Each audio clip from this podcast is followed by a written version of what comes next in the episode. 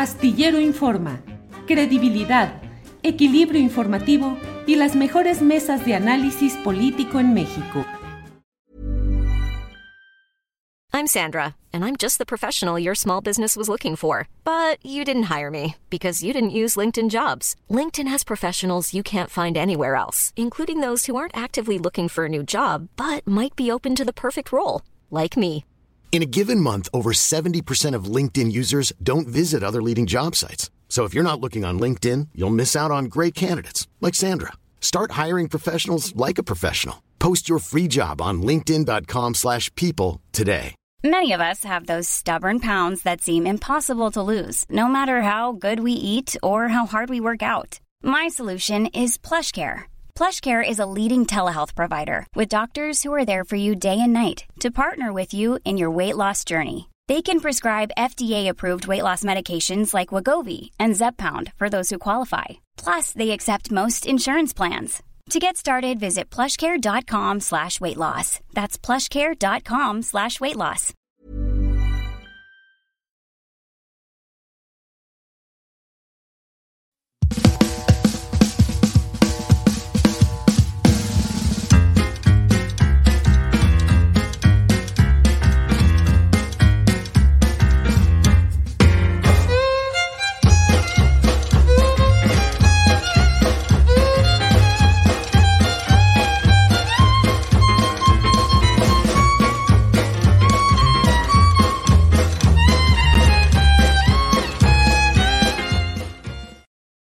Una de la tarde, la una de la tarde en punto y ya estamos aquí en Astillero Informa. Gracias por acompañarnos en este miércoles 9 de agosto de 2023. Van llegando saludos desde diferentes partes del país y del extranjero. Saludos que mucho agradecemos, apreciamos y leemos. A todos, a todas, gracias por estar en una emisión más de este programa que usted lo sabe, le lleva información, análisis y debate. Hay muchos temas interesantes en este día y vamos a irlos desglosando. Tendremos mesa de periodismo, entrevistas y la información que a continuación nos comparte Alex Fernanda, que ya está por aquí. Alex, buenas tardes. Hola Julio, ¿cómo estás? Bien, Alex, aquí ya a la mitad de la semana, caminando y en espera de saber qué información nos vas a compartir, Alex. Pues mira, Julio, hoy empezamos con que en un evento celebrado el día de ayer, Donald Trump aseguró que forzó al presidente Andrés Manuel López Obrador a establecer medidas de control migratorio bajo la amenaza de imponer aranceles. México nos dio 28 mil soldados gratis. Eso es mucho más que un poco de dinero para el muro. Fue lo que dijo el expresidente estadounidense. También comparó a los integrantes de la Guardia Nacional con tropas de Pancho Villa al decir que actúan de formas incorrectas. Por otro lado, mencionó que durante su gobierno se creó la frontera más segura en la historia de Estados Unidos. Y mira, eh, por otro lado, Ireana Buendía, que es madre de Mariana Lima, víctima de feminicidio en 2010, ha presentado ante el Congreso del Estado de México una iniciativa que busca que la muerte de, violenta de mujeres sean investigadas y juzgadas con perspectiva de género, así como capacitar al personal que trabaja en la Fiscalía. Esta iniciativa lleva por nombre, bueno, lleva el nombre de su hija, Mariana Lima, y contempla la creación del delito de negación de justicia en razón de género. La iniciativa fue entregada a Karina Labastida, que es la presidenta de la comisión que da seguimiento a las alertas de género para que pueda ser impulsada. Y en dado caso se añadiría un código se añadiría un artículo al Código Penal del Estado de México. También recordemos que la familia de la víctima lleva 13 años para demostrar que se trata de un feminicidio y no de un suicidio, como lo habían dicho anteriormente. Eh, en otras noticias, ayer en Palacio Nacional se llevó a cabo una conferencia de prensa vespertina para comenzar a explicar el contenido de los nuevos libros gratuitos de texto que se quiere dar a las alumnas y a los alumnos de educación básica. En esta conferencia estuvo presente Leticia Ramírez, Marx Arriaga, el investigador Ángel Díaz y los maestros Claudia López y Uciel Pérez. Leticia Ramírez destacó que durante este proceso de elaboración el magisterio fue parte y señaló que durante el ciclo escolar pasado docentes analizaron los contenidos. Por otra parte, Marx Arriaga destacó que la cantidad de errores que tienen los libros de texto en este ciclo escolar no superan los, los 20, lo cual, mencionó, representa un porcentaje muy bajo. También la secretaria eh, de Educación informó que a través de la página libros.conalitec.gov.mx eh, cualquier persona va a poder ingresar y revisar estos contenidos que ahorita ya se encuentra disponible. Y en la descripción de la página se informa que en este catálogo cuenta con 36 títulos de la nueva escuela mexicana y está dividido por secciones en los distintos grados de nivel primaria. Finalmente, se explicó que a lo largo de, este tiempo se van a ir desglosando los contenidos de, por grado escolar. Vamos a escuchar lo que ayer se dijo en esta conferencia vespertina de esta propuesta educativa es que sus hijos, sus hijas tengan una educación científica, humanista, inclusiva, donde ellos se sientan felices, donde puedan aprender el conocimiento que se necesita para tener una mejor vida. ¿Cuánta gente participó? 1998 maestros participaron en la creación de esta familia de textos. ¿Cómo sabríamos si esos materiales eran pertinentes? Sabíamos que lo eran porque los que los diseñaron eran especialistas frente a grupo, maestros con mucha trayectoria con años y años de estar frente a grupo, pero queríamos más, porque sabíamos lo que se vendría. Sabíamos que vendría estos intelectuales orgánicos a descalificar el material educativo. Y entonces convocamos gente para que los leyera, para que los analizara, diera recomendaciones. No hay ningún impedimento jurídico para que los libros de texto estén repartidos en los centros de almacenaje, en algunas supervisiones y reitero, la relación con las autoridades educativas de los estados es de absoluto respeto, cumpliendo la legalidad. Y el 28 de agosto iniciaremos el siguiente ciclo escolar. También durante la conferencia de prensa matutina, el presidente abordó este tema y mencionó que es importante que se conozcan los libros de texto, así como que se vaya conociendo lo cretino que son los conservadores. Escuchemos a continuar los eh, diálogos circulares sobre los libros de texto porque es muy interesante que se conozca libro por libro, que se conozcan los contenidos, que se vaya poniendo al descubierto lo mentiroso, lo cretino que son los conservadores, cómo son capaces de calumniar, de mentir, todo en función de sus intereses, sus privilegios, puro alcahuete de corruptos. Ni siquiera han leído los libros y ya los están condenando, como 100 pseudos intelectuales. Me acuerdo de uno de ellos, de Sheridan, que dijo que el pueblo de México era un pueblo malo. Eso fue lo que dijo el presidente y para comenzar a despedirme, Hoy el presidente abordó el tema de violencia política en razón de género que pues lo están acusando de haber cometido contra Xochitl Gálvez, pero él hizo una pregunta muy interesante. ¿Contra él han cometido violencia política en razón de género? Vamos a escuchar lo que dijo el presidente hoy en la mañanera. No vuelves a ponerlo del tribunal, es que no tienen límite. Me sancionan porque supuestamente hay una ofensa, malicia efectiva. La malicia efectiva es ellos. Por cierto, hoy les voy a mandar la carta al juez y al Consejo de la Judicatura sobre esto, que no se las voy a dejar pasar a este juez. Y también una pregunta, todo lo que me dicen a mí, no hay violación de género? ¿O el género es nada más femenino? Si fuesen gentes con principios, con ideales, deberían de estar renunciando, ofreciendo disculpa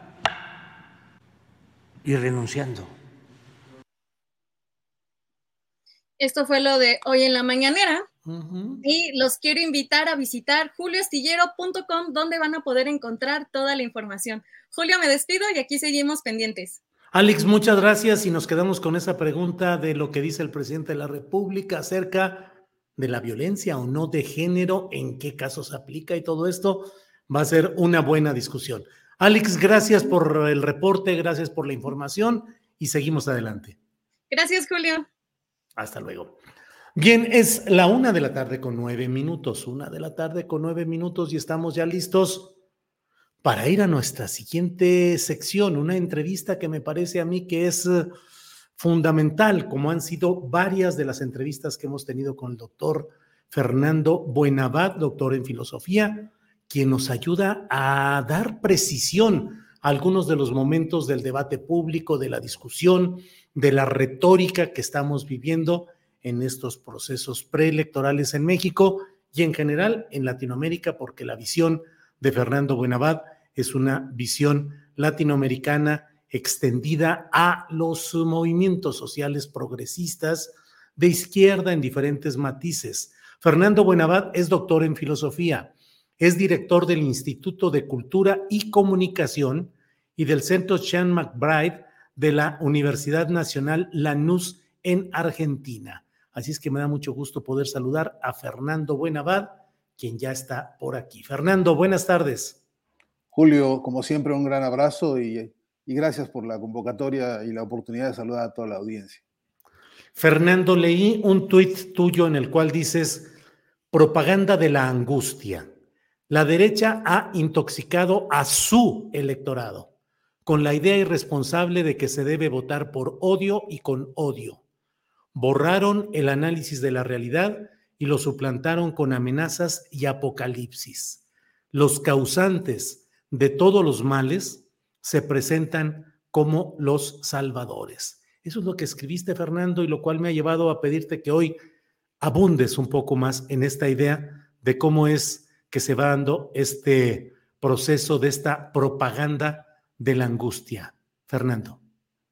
Bueno, Julio, esta es una iniciativa de trabajo de, del Instituto de Cultura y Comunicación, donde te he contado en otras veces que estamos tratando de impulsar una, una semiótica, una semiótica crítica, una ciencia que estudie los signos, que estudia, la definimos como una ciencia de las apariencias, como un instrumental científico para, para tratar de identificar qué hay detrás de todo eso que se nos presenta eh, en la producción del discurso, de los mensajes mediáticos, eh, eh, en general en todos los medios, ¿no? impresos, radiofónicos o televisivos.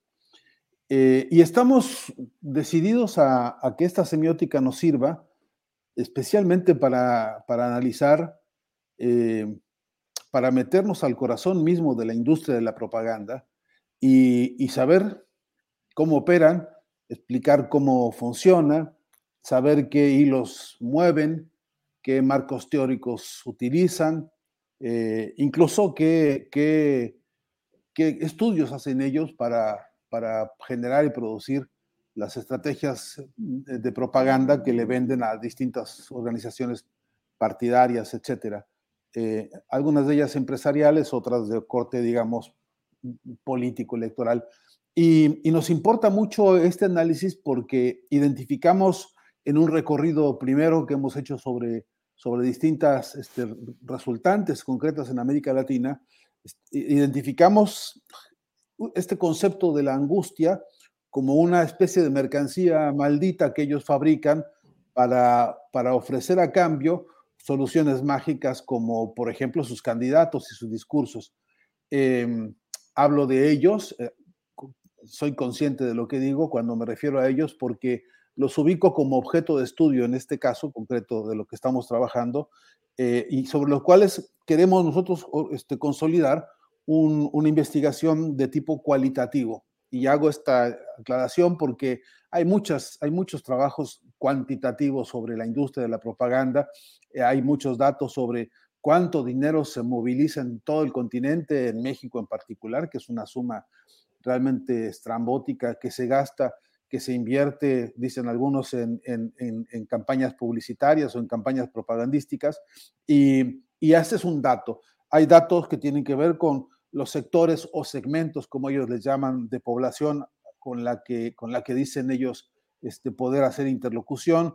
Eh, le venden a sus clientes, los partidos políticos en general, la idea de que ellos tienen mucha capacidad de llegada, así dicen, que, tienen mucha capacidad de penetración, también usan ese concepto, para, para eh, suscitar en las audiencias, en los, en los destinatarios, en los, en los electores, eh, suscitar en ellos la, la, la, tendencia a ir a votar en favor de uno o de otro candidato.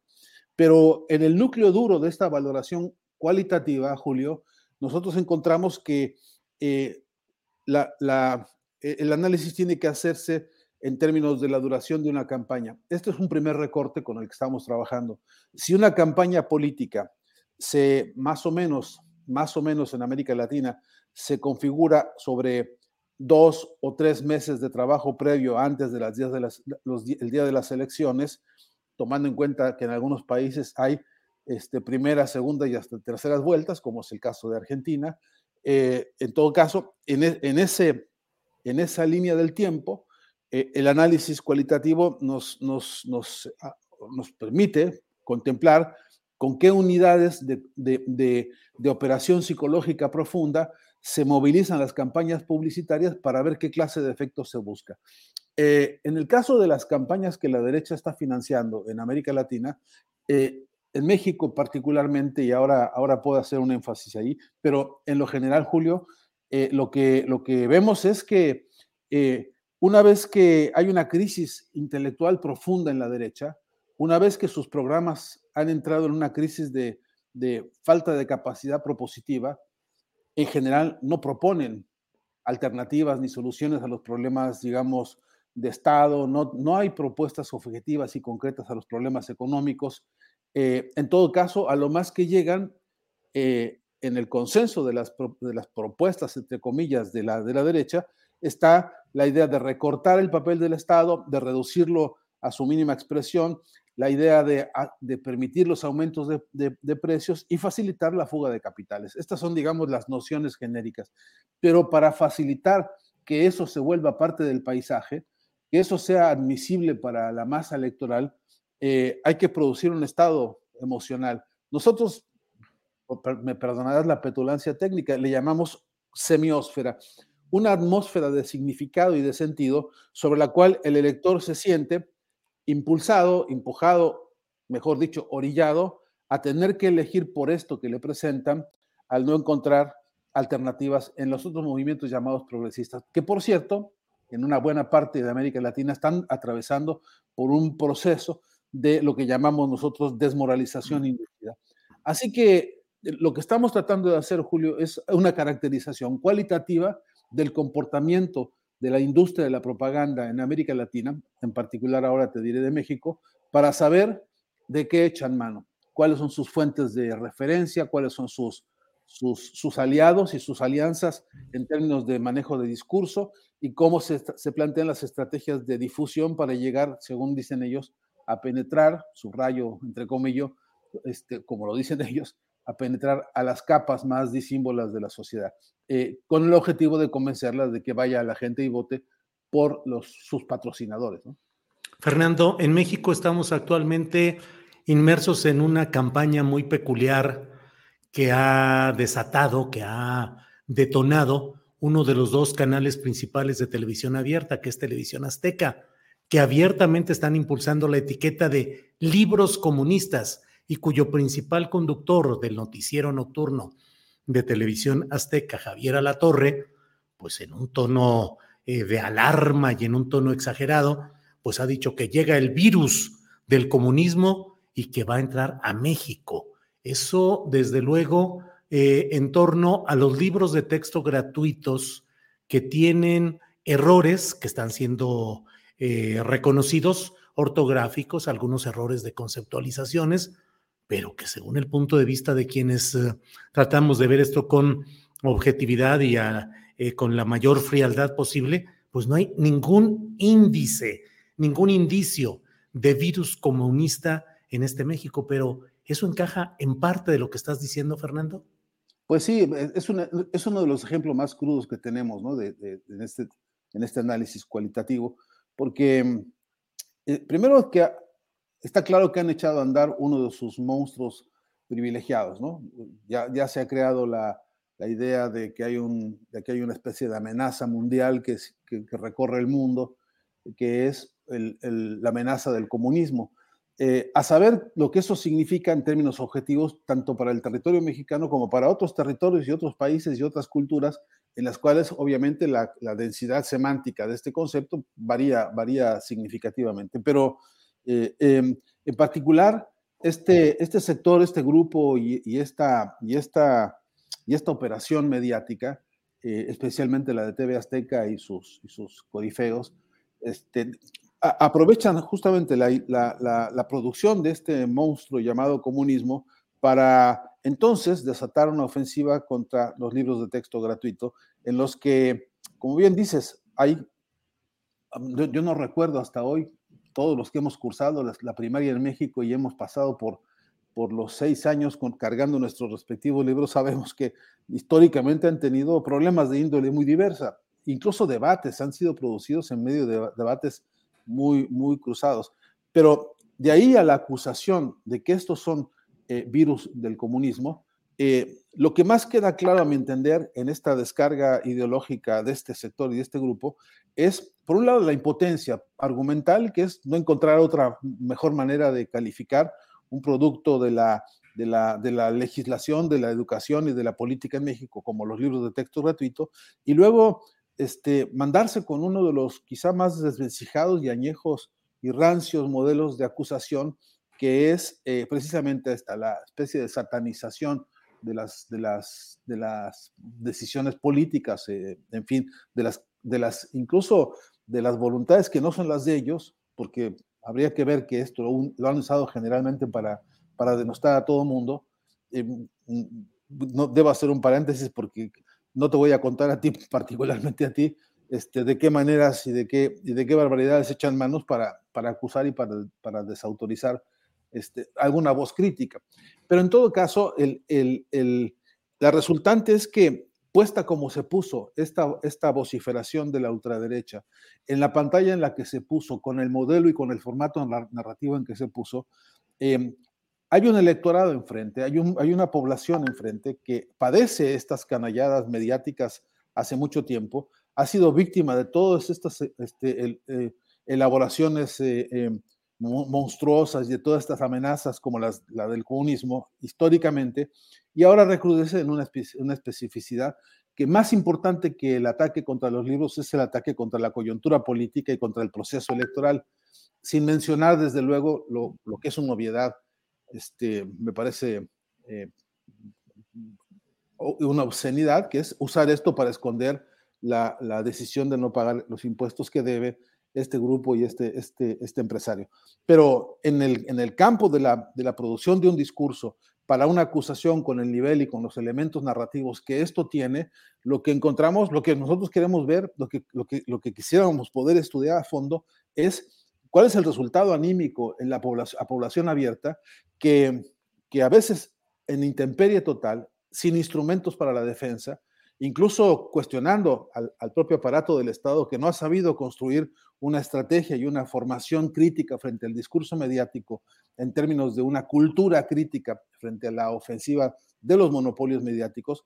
Eh, eh, en esta circunstancia, eh, lo que es verdad es que hay un porcentaje alto de la población, por lo menos con lo que hemos ido encuestando nosotros con la mirada cualitativa, que lo que siente es un temor y una angustia, que es, hay una amenaza de la cual no tenemos claridad, hay una amenaza que se comporta como una especie de entidad fantasmal, pero que está escondida eh, subrepticiamente atrás de un objeto llamado libro, especialmente libro de las escuelas, que por cierto, por, por, por extensión o por, por, contagio, este, eh, golpea y, y, y, y, ensucia también a, pues, a un sector importante del profesorado, que es un, profesorado crítico, y sin duda también a un sector importante de los pedagogos este, eh, eh, mexicanos que se han dedicado a trabajar sobre la producción de estos materiales. Pero a, a fin de cuentas, es una forma de también golpear directamente al presidente López Obrador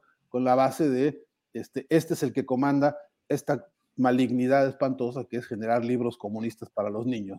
Eh, e, en ese esquema, eh, yo sí creo que hay una irresponsabilidad mediática enorme y que el Estado debe atender, que es que la, masa de angustia generada en, muchos destinatarios eh, es una responsabilidad política y mediática por la que tiene que responder el Estado con herramientas, instrumentos jurídico-políticos y con instrumentos educativos, pues te repito, porque no tenemos instrumental para la defensa del pueblo frente a las ofensivas mediáticas de la industria de la propaganda.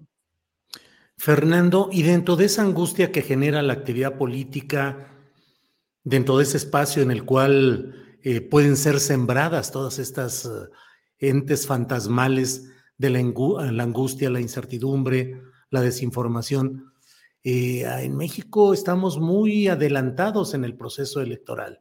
Eh, la elección será en julio del año que entra y desde ahorita estamos ya, pero totalmente clavados y llevamos meses atrás en un largo proceso de construcción de la candidatura de la izquierda electoral y ahora también el proceso de los propios opositores, eh, que incluye a la derecha panista. en Argentina, donde tú resides como profesor y director de áreas de la Universidad de Lanús. Em, están, este domingo vienen las eh, eh, primarias, las eh, primarias abiertas, simultáneas y obligatorias, que es una forma que se hace creo que dos meses y medio antes de las elecciones, en las que los ciudadanos pueden votar para elegir quiénes serían los candidatos de los respectivos partidos o agrupaciones o alianzas o coaliciones. ¿Cómo ves ese, qué tanto a los mexicanos nos puede hartar, hastiar y resultar contraproducente una excesiva exposición a los terrenos preelectorales cuando falta tanto tiempo aún para llegar a su desenlace, Fernando? Sí, yo creo que sí, que hay que uno de los resultados de esta sobresaturación mediática con el discurso, entre comillas, político, tiene efectivamente un resultado que es el cansancio. Es, hay, una, hay una desmotivación incluso por saturación, eh, especialmente porque la saturación viene de la mano de los pleitos internos, ¿no? De confundir la grilla con la, con la política, de confundir el pleito entre grupos o grupúsculos con, con lo que realmente es la política.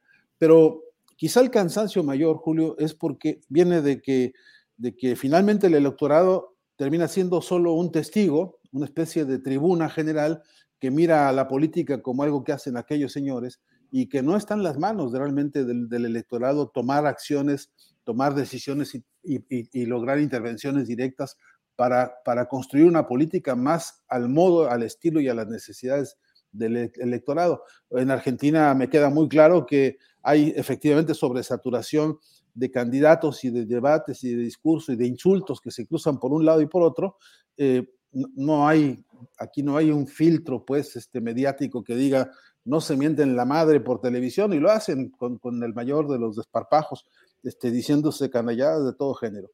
Eh, en un punto, eso que tenía antes, en un principio o en algún momento, el atractivo de cierto morbo por, la, por el cruce de los, de los, de de los este, imprecaciones, pues termina siendo, creo, un, cansancio que, que, tiene que ver con que finalmente no tengo intervención, no tengo capacidad de decisión, porque además los problemas sociales están todos los días metidos en la casa de las, de las personas.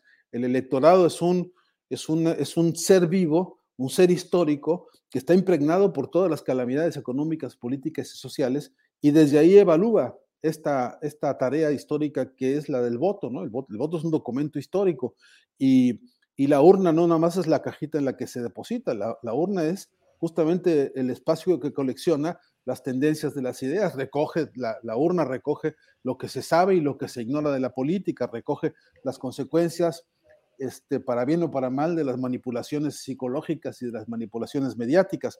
Eh, y, esta masa de, condimentos eh, va fuertemente adosada este, por, por la sensación de que todo aquello que suena política es una cosa de unos señores que que no somos nosotros, señores y señoras que en todo caso toman decisiones, hacen y dicen y decretan y, vociferan eh, pero no con el clamor social de la base. Este es el, yo creo que ese es el cansancio. Vuelvo a decirte que la perspectiva del trabajo nuestro en esta semiótica que estamos haciendo desde el Instituto de Cultura tiene que ver con, con la revisión cualitativa de los productos comunicacionales, especialmente en escenarios electorales y de campaña.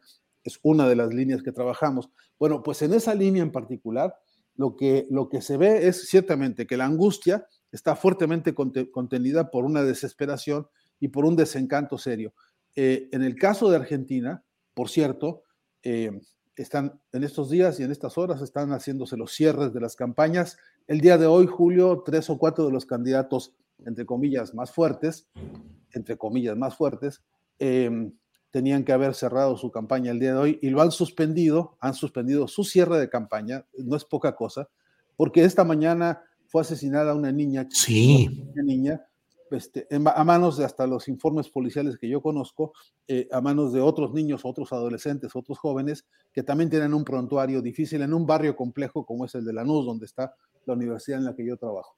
Y, y, la gente que ha, salido a las calles a estas horas eh, repite e interpela y cuestiona el, el problema de la seguridad, pero el problema de la seguridad esta vez, y esto es cualitativamente importante, visto como también resultado del que no hay dinero en el bolsillo, de que la inflación hoy está en un 120, 130% anualizada, de que las oportunidades reales de tener alguna mejoría para el ingreso y para el poder adquisitivo son verdaderamente uh, nulas, este, para decirlo de una manera quizá exagerada, pero en todo caso que es gravísimo.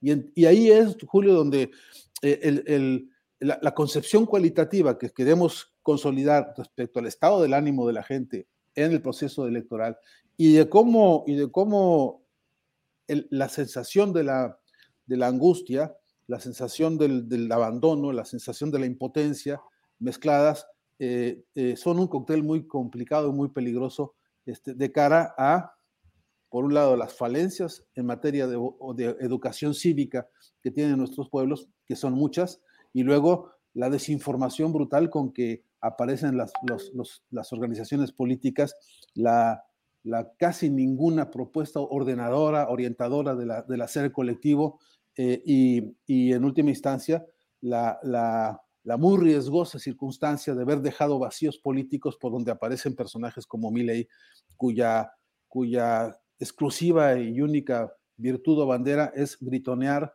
este, discursos de corte nazifascista y que han tenido un cierto éxito en un sector de la población. Algunos dicen que por arriba del 15% del, número electoral que se verán en las próximas, los próximos días, el domingo próximo, en estas llamadas paso, elecciones preliminares.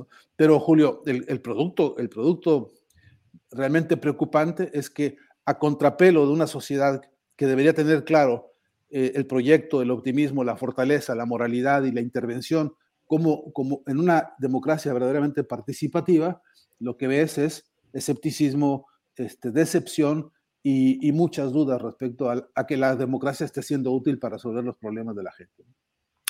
Fernando, pues te agradezco mucho la posibilidad de platicar en esta ocasión, como siempre, una plática, un análisis que nos permite darle contexto y tener mejores puntos de vista respecto a lo que va sucediendo en este ambiente político, electoral, social. Fernando, a reserva de lo que desees agregar, yo te agradezco mucho esta oportunidad.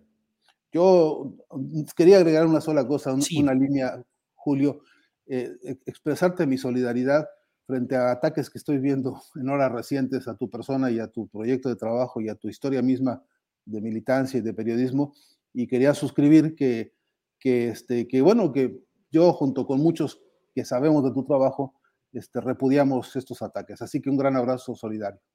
Fernando, eres muy amable, aprecio mucho tus palabras y seguimos aquí trajinando en el periodismo. Gracias, Fernando. Hasta, pronto. Siempre. Hasta siempre. Bien, pues es eh, la una de la tarde con 33 minutos, una de la tarde con 33 minutos.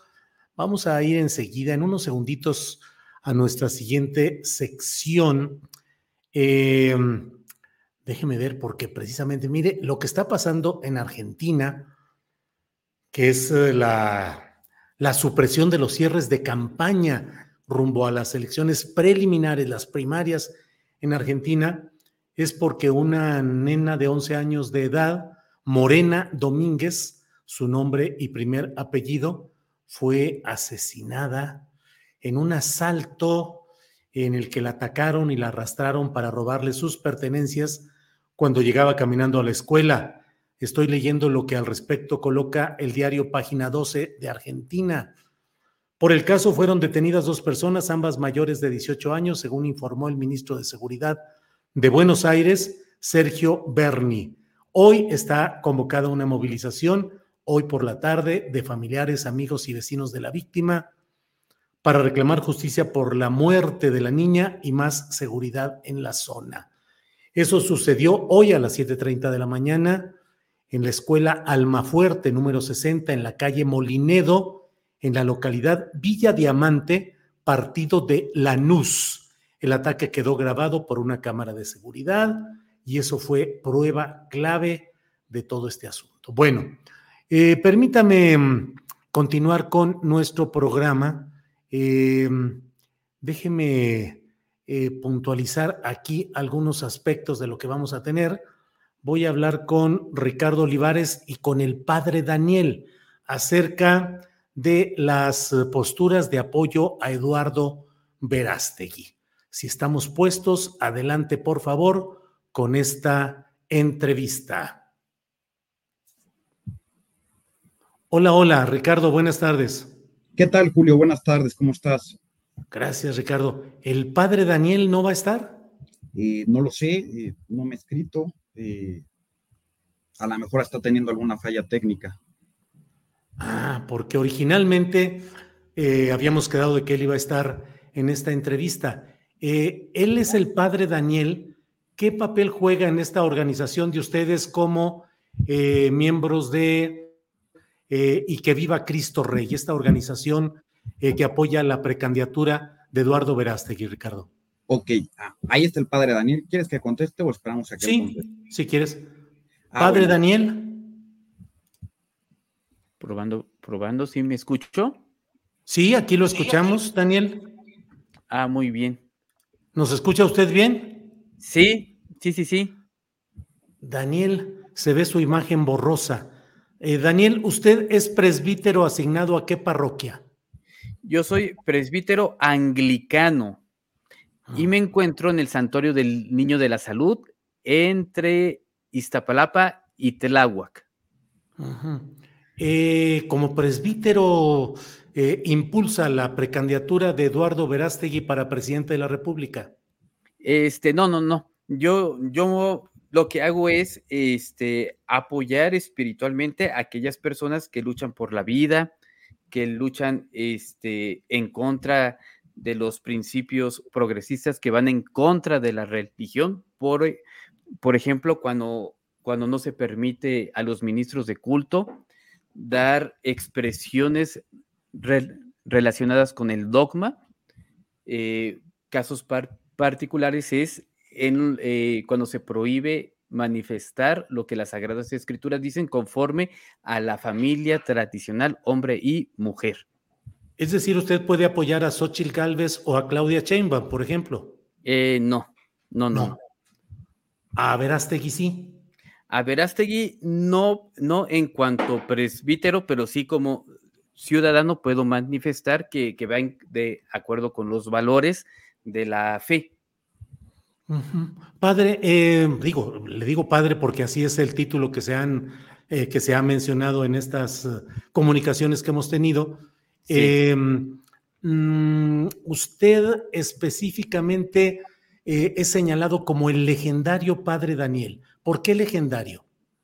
Bueno, es un nombre que se puso en cuanto a las, mm, a las marchas que se hicieron porque como los apoyaba en las oraciones, en la participación activa, entonces las mismas personas empezaron a usar ese nombre para identificarme.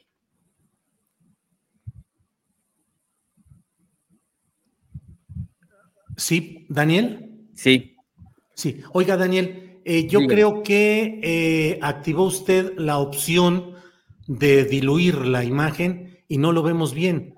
¿Puede ajustarla para que podamos ver bien su rostro? A ver, déjeme checar. ¿Le doy en dónde?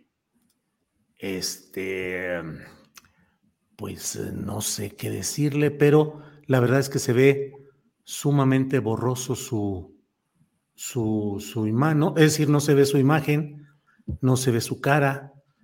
Em, no, no, no. Em, debe tener una parte donde dice desvanecer. Déjeme checar aquí.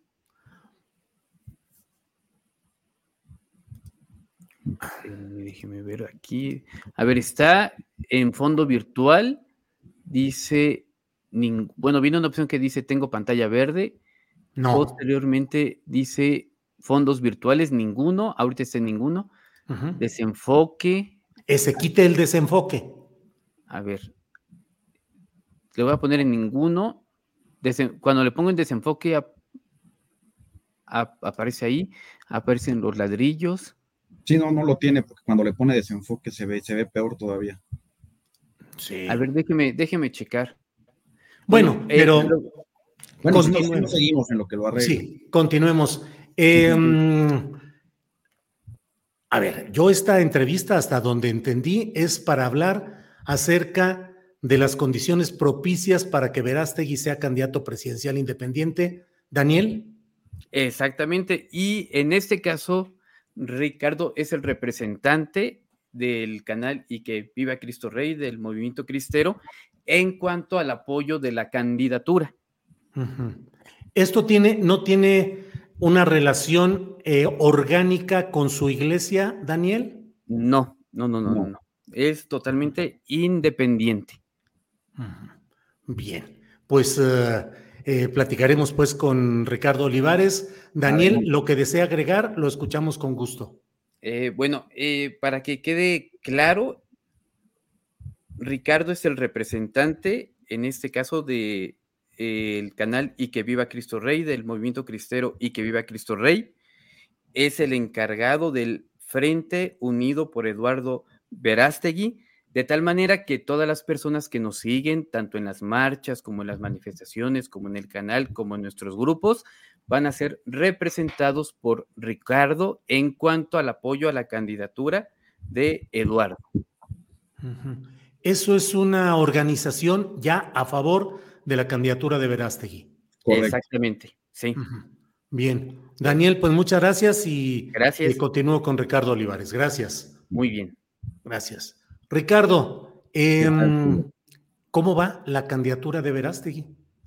Pues mira, va muy bien. Antes te cuento un poquito de dónde vengo yo. Yo soy de la Ciudad de México, tengo 29 años, soy abogado, egresado de la Escuela Libre de Derecho. Eh, llevo ya prácticamente seis años haciendo activismo en favor de la vida, la libertad, la propiedad privada y la familia. Y pues bueno, eh, Eduardo Verástegui aún no está en tiempos de ser un candidato como tal. Eh, las convocatorias señalan que para el 4 de septiembre es cuando él tendrá que presentar su solicitud, pero eh, hemos constituido este Frente Unido por Eduardo Verástegui justamente por la inquietud de la ciudadanía de sentirse representadas por un candidato que sea de verdadera derecha. Eduardo Verástegui, sin duda, y su movimiento Viva México han dado importantes indicios de que él sí va a buscar la candidatura, aunque, ojo, todavía no lo ha dicho él formalmente pero la verdad es que esos indicios nos apuntan a que es prácticamente un hecho. Entonces hemos eh, tomado la iniciativa de unir a gente del canal, de otras organizaciones, de la Ola Provida, para darle un apoyo desde la parte ciudadana en estos momentos, organización que yo presido. Eh, Ricardo, ¿qué significan esas eh, espadas que veo a un lado de la bandera de México? Ah, bueno, pues son un adorno. Me gusta mucho la feria medieval que se hace en la Marquesa y son simples adornos. Junto a la bandera nacional, algo, algo trascendente deben significar en usted, Ricardo. Y no, son simples adornos. ¿Usted es un hombre de derecha, de ultraderecha, Ricardo? Yo soy un hombre de derecha, conservador y patriota. ¿Qué tantos como usted hay en México? Pareciera que de pronto estuviéramos descubriendo esta corriente política ideológica que en realidad tiene mucho tiempo y que tiene una base social. ¿Qué tantos habrá en México como usted de derecha conservadores, Ricardo? Pues yo pienso que de hecho somos la mayoría. Eh, ¿En qué me baso para decir esto? En los valores, en la cultura mexicana, en el gran abstencionismo que hay en las, en, las eh, elecciones, por ejemplo, en la última que acaba de pasar en el Estado de México.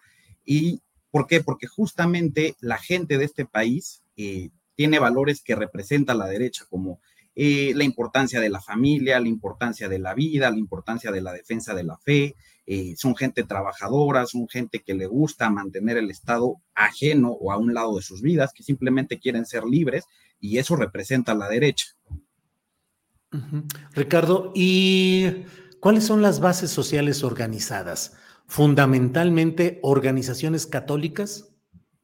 Pues bueno, del movimiento, del movimiento este del Frente Unido por Eduardo Verástegui, principalmente sí hemos congregado a grupos de activismo católico, aunque no es exclusivo, por ahí también eh, se nos han unido algunos líderes eh, que son pues, protestantes, ah, tenemos por ahí algunos agnósticos también o ateos incluso. Eh, el punto aquí no es impulsar como tal un movimiento religioso. Nosotros reconocemos valores religiosos, reconocemos la importancia que la cultura cristiana ha tenido, principalmente en México, pero no pretendemos imponer religión, no, pretendemos llevar eh, pues, la Biblia a, mezclarse con la Constitución. Simplemente eh, nosotros promulgamos valores y nos asociamos con organizaciones que compartan esos valores. Eh, y dentro de ello, ¿qué tipo de organizaciones? ¿Cofradías católicas? ¿Los grupos cristeros? ¿Por qué reivindicar la proclama de Viva Cristo Rey? A ver, porque yo pienso que en estos tiempos, si hay una religión o un, conjunto de, fe que está siendo atacado por los medios hegemónicos, por el gobierno, por las grandes corporaciones, justamente son las que tienen un trasfondo cristiano, en especial la católica. La verdad es que hoy en día eh, nosotros sentimos que se le persigue incluso a los católicos, se burla a la gente de los católicos eh, hay como un tema tabú, en especial en México, porque en México se ha vivido un adoctrinamiento terrible desde tiempos del PRI en contra de la religión católica y justamente lo que nosotros buscamos reivindicar es una forma de paz, una forma de tregua entre la cultura, la sociedad, el Estado y la religión. Eh, obviamente en un principio yo soy católico, pero entiendo que hay otras, eh, otras posturas del cristianismo, además de la católica, y también merecen reivindicarse. Por eso nosotros escogimos eh, la parafernalia cristera, porque así como en tiempos de Plutarco Elías, Elías Calles, obviamente, eh, haciendo una proporción y una distinción en cuanto a que los periodos históricos hacen que sea diferente, hoy en día también se vive una persecución contra la fe y eso me parece que es un hecho para todos. Eh, específicamente, ¿me puede decir tres cosas en las que haya esa persecución contra la fe católica, Ricardo? Sí, por supuesto. A ver, tengo como ejemplo una propuesta de Salma Luébano en, eh, el Congreso de la Unión, en el cual se, se pretendía calificar como discurso de odio determinadas eh, partes de los sermones de los sacerdotes. Ella literal quería que los sacerdotes no pudiesen tener una libertad de conciencia religiosa y de expresión plena durante sus sermones, diciendo, oye, si dices A, B, C y D, lo que determine la Secretaría de Gobernación, vamos a considerarlo discurso de odio, te vamos a sancionar y en el peor de los casos, hasta te quitamos el registro como, eh, como una organización religiosa. Pero no avanzó esa iniciativa, quedó simplemente en una expresión de una diputada. Pero el hecho de que haya una iniciativa y que venga de un legislador que representa a una parte de la población, habla de que justamente se está pretendiendo perseguir y se está persiguiendo, de hecho, desde uno de los poderes de la Unión de México. Otro ejemplo, eh, los, eh, la controversia que ha surgido eh, en la Suprema Corte de Justicia de la Nación derivado de los nacimientos católicos en espacios públicos, ¿no? ahí derivado de unos amparos del estado de Yucatán, son otro ejemplo de cómo uno de los poderes de la Unión tiene una agenda activamente anticatólica. ¿Por qué? Porque se divulgó el proyecto en el cual justamente se iban a prohibir o se iba a sentar un precedente para que se prohibieran. Esto no pasó, gracias a que la población mayoritariamente de derecha conservadora y consciente de la importancia de la libertad religiosa se movilizó al respecto y el día de hoy, al día de hoy, no ha pasado ninguno de esos de esas resoluciones. Entonces no hay causa, pues, para una guerra cristera. No, a ver, una guerra eh, me parece hablar en palabras mayores, no es una guerra. Pero viva Cristo Rey era el lema de batalla de los cristeros en la guerra con el Estado mexicano. A ver, pero Viva Cristo Rey no es una consigna de guerra, Viva Cristo Rey es una consigna que no solo se ha usado en México, sino en muchos países del mundo de habla hispana. Viva ¿Por qué mezclar la política con la religión? Eh, no, les, no se mezcla, ¿por qué? Porque nosotros no Viva Cristo Rey. No se mezcla porque nosotros no estamos haciendo políticas públicas con base en religión. Nosotros simplemente estamos reconociendo una realidad cultural de nuestro país de que la gente ha sido inspirada por ideales religiosos católicos. Eso es todo. ¿Usted está a favor del Estado laico? Yo estoy a favor del Estado laico, entendido en el sentido técnico de la palabra, no lo que hay en México, que es un Estado ateo, que son cosas distintas. ¿Un Estado ateo? Sí. ¿En qué basa eso, Ricardo? ¿Cuál es la diferencia? Que el Estado laico es simplemente que el Estado no toma una postura religiosa y en consecuencia no hay una religión oficial y no se pretende imponer una religión a la población. Un Estado ateo es aquel Estado que completamente desconoce una realidad religiosa de su pueblo. Por ejemplo, Estados Unidos es un Estado ateo, es un Estado laico, perdón, eh, pero sin embargo los presidentes cuando juran el cargo ponen la mano en la Biblia, en la Biblia de cada presidente, porque han tenido distintas religiones, y eso no lo vuelve un Estado fundamentalista al, gobierno de Estados Unidos. Reconoce que la gente tiene fe y respeta el que cada quien, la fe que cada quien tiene. ¿Y un ateo no puede llegar a presidir un país? Un, un ateo podría llegar a, presidir un país siempre y cuando no pretende imponer el ateísmo en todo el país. Como lo Pero usted pretende imponer la Biblia.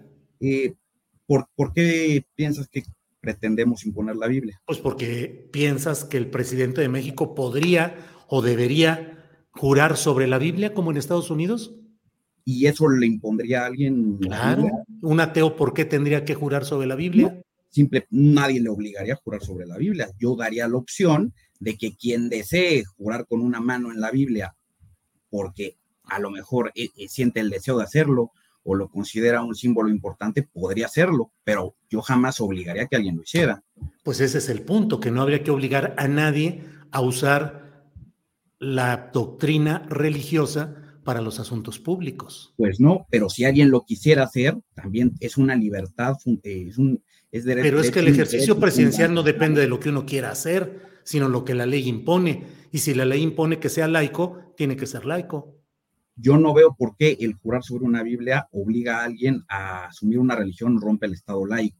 entonces, ¿para qué, ¿para qué juraría sobre la Biblia entonces?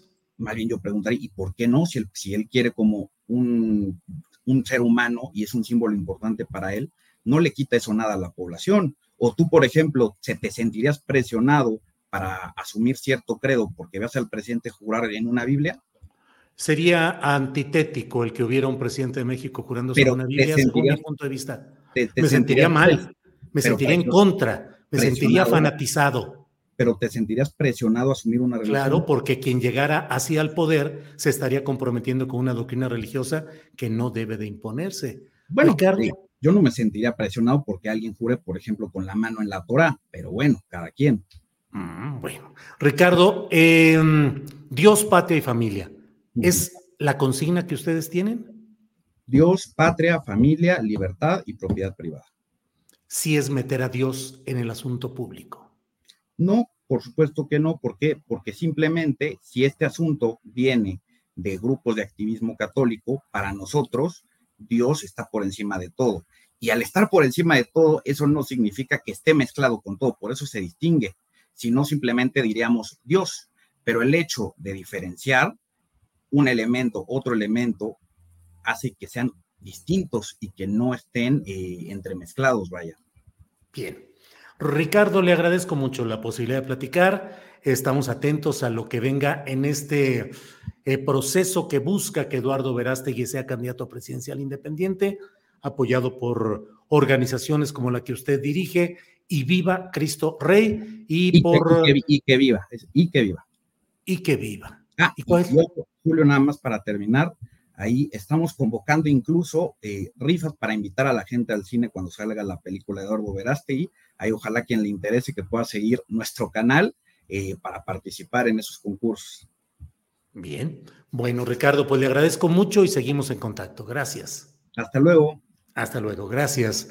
Es la una de la tarde con 53 minutos, una de la tarde con 53 minutos y vamos ya a nuestro siguiente espacio que ayer no pudimos desahogarlo adecuadamente con Ricardo Jiménez Ávila. Él es activista del colectivo metropolitano en defensa del medio ambiente y el agua en Puebla. Quedamos de platicar y problemas técnicos no nos lo, no, no, no lo facilitaron, pero ya está aquí con nosotros. Así es que saludo a Ricardo Jiménez Ávila. Ricardo, buenas tardes. Bueno, pues seguimos. Julio, buenas tardes. Buenas tardes, Ricardo. Un saludo a los escuchas. Mira, con algunos problemitas que tuvimos, pero aquí estamos. Ricardo, ¿nos puedes decir pues en síntesis lo que está pasando por allá en Puebla? Sí, rápidamente, mira, nosotros el día domingo 30 de agosto eh, presentamos una denuncia penal en contra de quienes resulten responsables por el delito de ecocidio. el grupo Proyecta, que es encabezado por Rafael Posada Cueto, eh, pretende eh, echar a andar la construcción de 9.900 viviendas en un ejido de Santa Clara, Coyucan, en Santiago Polcingo, donde pues ahí se han hecho una serie de, actos irregulares en cuanto a la compra de la tierra en una zona comunal, en una zona ejidal, donde pues obviamente para que esto suceda pues tiene que eh, iniciarse todo un proceso muy complejo. Desgraciadamente estas personas han usado eh, las influencias que tienen con políticos desde los tiempos del PRI, con Mercedes Morales, fueron beneficiados con un proyecto que se, llama, se llamó eh, eh, un proyecto Quetzalcóatl. Y bueno, en este, en este proyecto echaron a andar Angelópolis, lo más de Angelópolis, igual son miles de viviendas, y ahora se pretenden expandir eh, en una eh, asamblea irregular que se efectuó el 21 de septiembre del 2015, se aprobó la adquisición de 87 hectáreas por parte de estos empresarios, a pesar de que pues, está prohibida esta, compra. Eh, por ahí se habla de cañonazos que hubo ahí para los, este, para los pobladores, hasta de un millón de pesos por poblador, pues con la finalidad de ir convenciendo a la gente para que puedan vender. Aquí el problema grave, pues es que es una zona boscosa, se hizo ahí una asamblea amañada, eh, eh, que el, magistrado Benjamín Arellano Navarro, del Tribunal Agrario número 47, pues determinó en el expediente 637-215 la nulidad de este acto de asamblea. Estoy hablando del 2015. La empresa se amparó y bueno, eh, en la actualidad la magistrada de este Tribunal Agrario pues no ha resuelto, se dice que está programado para este mes, pues ya el que se tenga que definir el amparo de esta empresa para que pueda seguir talando por ahí de inicialmente 87 hectáreas. Te quiero decir que inicialmente eh, pagaron 87 hectáreas. Eh, eh, obviamente todavía tuvieron el descaro de que el comisariado ejidal en ese tiempo, de nombre Carlos Elías Acuala, pues todavía hasta le dio 7 hectáreas más, es decir, un total de 87 hectáreas han sido taladas. La pretensión es talar 300 mil árboles. 300 mil, Ricardo. 300 mil, que eso es lo grave, ¿no? 300 mil árboles. Es una locura. Eh, el problema del medio ambiente en la zona metropolitana de Puebla es gravísimo. Eh, a nosotros nos preocupa que se sigan manejando estas influencias para que pues este ecocidio eh, continúe. Y por eso nosotros hemos recurrido a esta denuncia penal. Luego lo empezamos en, Fiscalía General del Estado de Puebla, lo vamos a hacer a nivel federal, porque aquí hay una serie de, elementos que, que nos permiten visualizar este tráfico de influencias para que puedan hacer uso de, esta, de este ejido, de esta zona comunal que se encuentra en Santa Clara, Coyucan. Entonces, pues es, es realmente eh, preocupante que ante la situación que vivimos en la zona metropolitana, y bueno, tú sabes, es un problema de carácter mundial ya el medio ambiente, nosotros ya hemos decidido organizarnos en estos ocho municipios que, que conforman la zona metropolitana porque estos desarrollos eh, inmobiliarios pues están dando de, manera eh, desmedida, eh, dañando el ecosistema y sentimos que se han expedido permisos por todos lados, en todas las dependencias, partiendo de Conagua, de Agua de Puebla, Suapat, gobierno estatal. Entonces, pues es preocupante, ¿no? Desgraciadamente, esta empresa ha venido avanzando en ese sentido. Te decía con con el apoyo de gobiernos priistas, panistas, Rafael Moreno Valle hasta les mandó a hacer un puente para que pudieran eh, pasar ahí de, un puente de primer mundo. Y bueno, eh, el resto de las colonias seguimos y de los municipios seguimos viviendo y padeciendo de agua. Y pues tú sabes que la falta de agua es principalmente por esa tala inmoderada, ¿no? Hay un corredor de Amozoc en Flor del Bosque, La Calera, eh, el Tenso, toda esta zona que ha sido devastada, pues ya lo que nos quedaba es, era esta zona, ¿no? Y un pequeño cerrito que tenemos en San Pedro Cholula. Y bueno, pues para nosotros es importante, importante levantar la voz y lograr que llegue a oídos del presidente de la República, Andrés Manuel López Obrador, pues para que se frene, ¿no? Se supone que, que los Ready to pop the question? The jewelers at BlueNile.com have got sparkle down to a science with beautiful lab grown diamonds worthy of your most brilliant moments. Their lab grown diamonds are independently graded and guaranteed identical to natural diamonds, and they're ready to ship to your door. Go to Bluenile.com and use promo code LISTEN to get $50 off your purchase of $500 or more. That's code LISTEN at Bluenile.com for $50 off. Bluenile.com code LISTEN. Burrow's Furniture is built for the way you live. From ensuring easy assembly and disassembly to honoring highly requested new colors for their award winning seating, they always have their customers in mind. Their modular seating is made out of durable materials to last and grow with you. And with Burrow, you always get fast, free shipping. Get up to 60% off during Burrow's Memorial Day sale at burrow.com slash ACAST. That's burrow.com slash ACAST. burrow.com slash ACAST. Tribunales agrarios están en principio para defender estas zonas, sobre todo boscosas, pues que debieran eh, protegerse, así como hay, zona, hay reservas eh, naturales protegidas, pues nosotros queremos exigirle al presidente de la República que declare esta zona, principalmente de, del ejido de Santiago Colcingo y de Santa María Malacatepec, zona natural protegida, para que ya no haya y no, no sigan insistiendo en estar se cobijando con políticos. Decimos, bueno, pues eso lo ha hecho por mucho tiempo el PRI y el PAN. Ahora lo lamentable es que este personaje de nombre Rafael eh, Posada Cueto, pues ahora ya es este, primero fue rojo de los priistas, ya fue azul de los panistas, ahora ya anda ahí cobijado con, con Ignacio Mier. 4T. Sí, sí, sí. Lo vi en una fotografía dándole el apoyo al precandidato a gobernador de Puebla, Ignacio Mier. Así es, entonces pues esto es, es profundamente preocupante.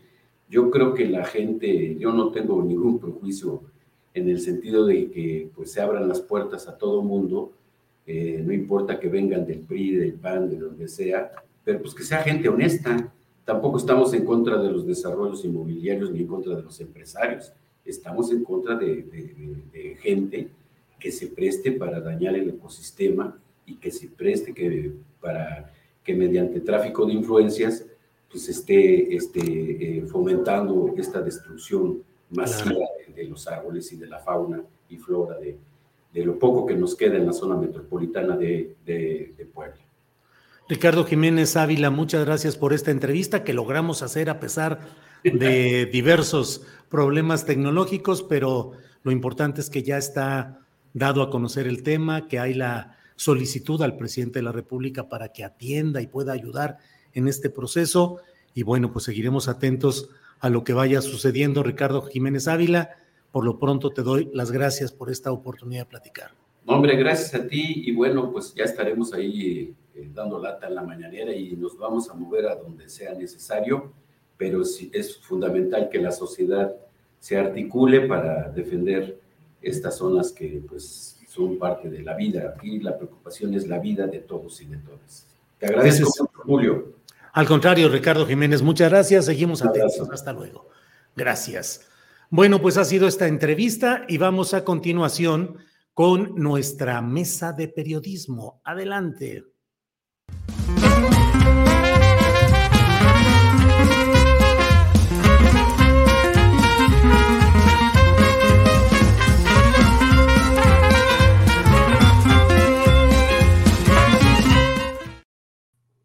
Hola, ¿cómo están? Buenas tardes. Daniela Barragán ya está por aquí en su primera intervención, ya de fijo en esta mesa de los miércoles.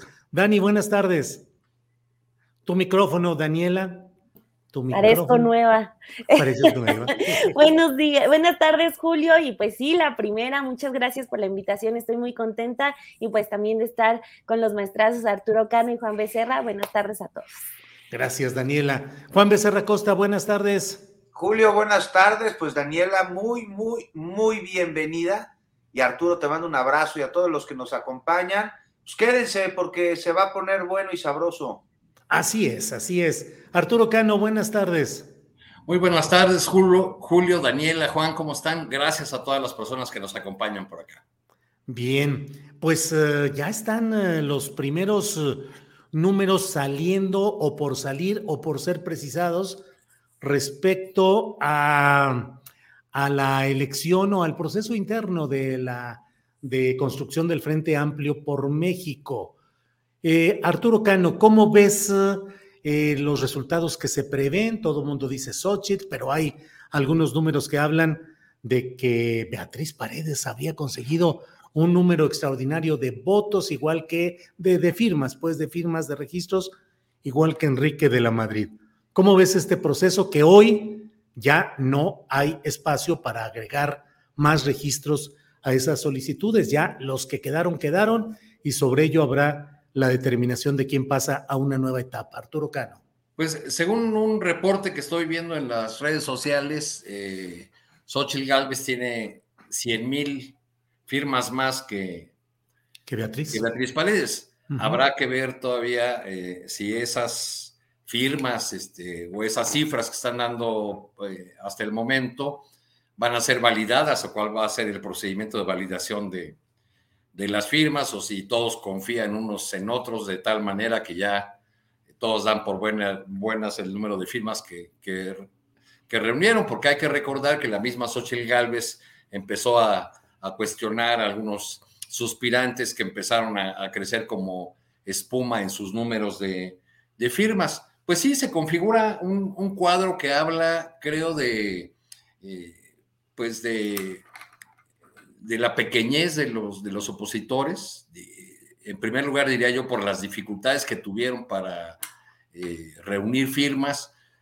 Muchos de ellos, la, gran parte de ellos han invertido recursos eh, y exposición pública ya durante durante un buen rato, ¿no? Digo, sin contar los que tienen una larguísima carrera política y llevan ya décadas en las primeras filas del, en las primeras filas del poder. Bueno, está Xochitl Galvez, a quien eh, pretenden presentar como un outsider, aunque fue integrante del gabinete eh, de Fox, y que siempre ha tenido dificultades para declararse plenamente panista, aunque siempre se ha identificado con ese partido. Santiago Krill, que va por un nuevo intento y que pues eh, parece que tiene un problema similar al de Mario Delgado, ¿no? No entusiasman a nadie, no, eh, no encienden una vela, dicen, dicen por ahí. Y bueno, pues en, el, en la triada panista la sorpresa, sin duda, pues es eh, Francisco Javier García Cabeza de Vaca, quien sin pisar territorio mexicano logró su registro como aspirante a la candidatura opositora. Enrique de la Madrid, pues tiene el mismo, la misma propuesta económica de Josefina Vázquez Mota en 2012, es decir, las clases medias y, es, y todo este rollito de la reconciliación, pero pues tampoco parece lograr eh, mucho, mucho entusiasmo, ¿no? Eh, de, Beatriz Paredes, que, es, eh, que tiene fama de buena oradora y tiene fama de, progresista, aunque durante su, su presidencia del PRI en 17 estados de la República se aprobaron legislaciones contrarias a los derechos de las mujeres, lo cual no le quitó nada al, brillo de Beatriz Paredes como dirigente progresista o del ala izquierda del PRI. Eh, pues me, parece un personaje que muchas veces se mete en este tipo de contiendas, eh, pues más para estar campaña, eh, en campaña y pasar la charola con, con, empresarios, y tal vez para asegurar una posición en el, en el legislativo, que es la jugada de algunos de los que vemos por ahí. Ya, ¿qué podemos decir de Mancera, este, cuyo equipo con el que gobernó la Ciudad de México está en, la cárcel o prófugo?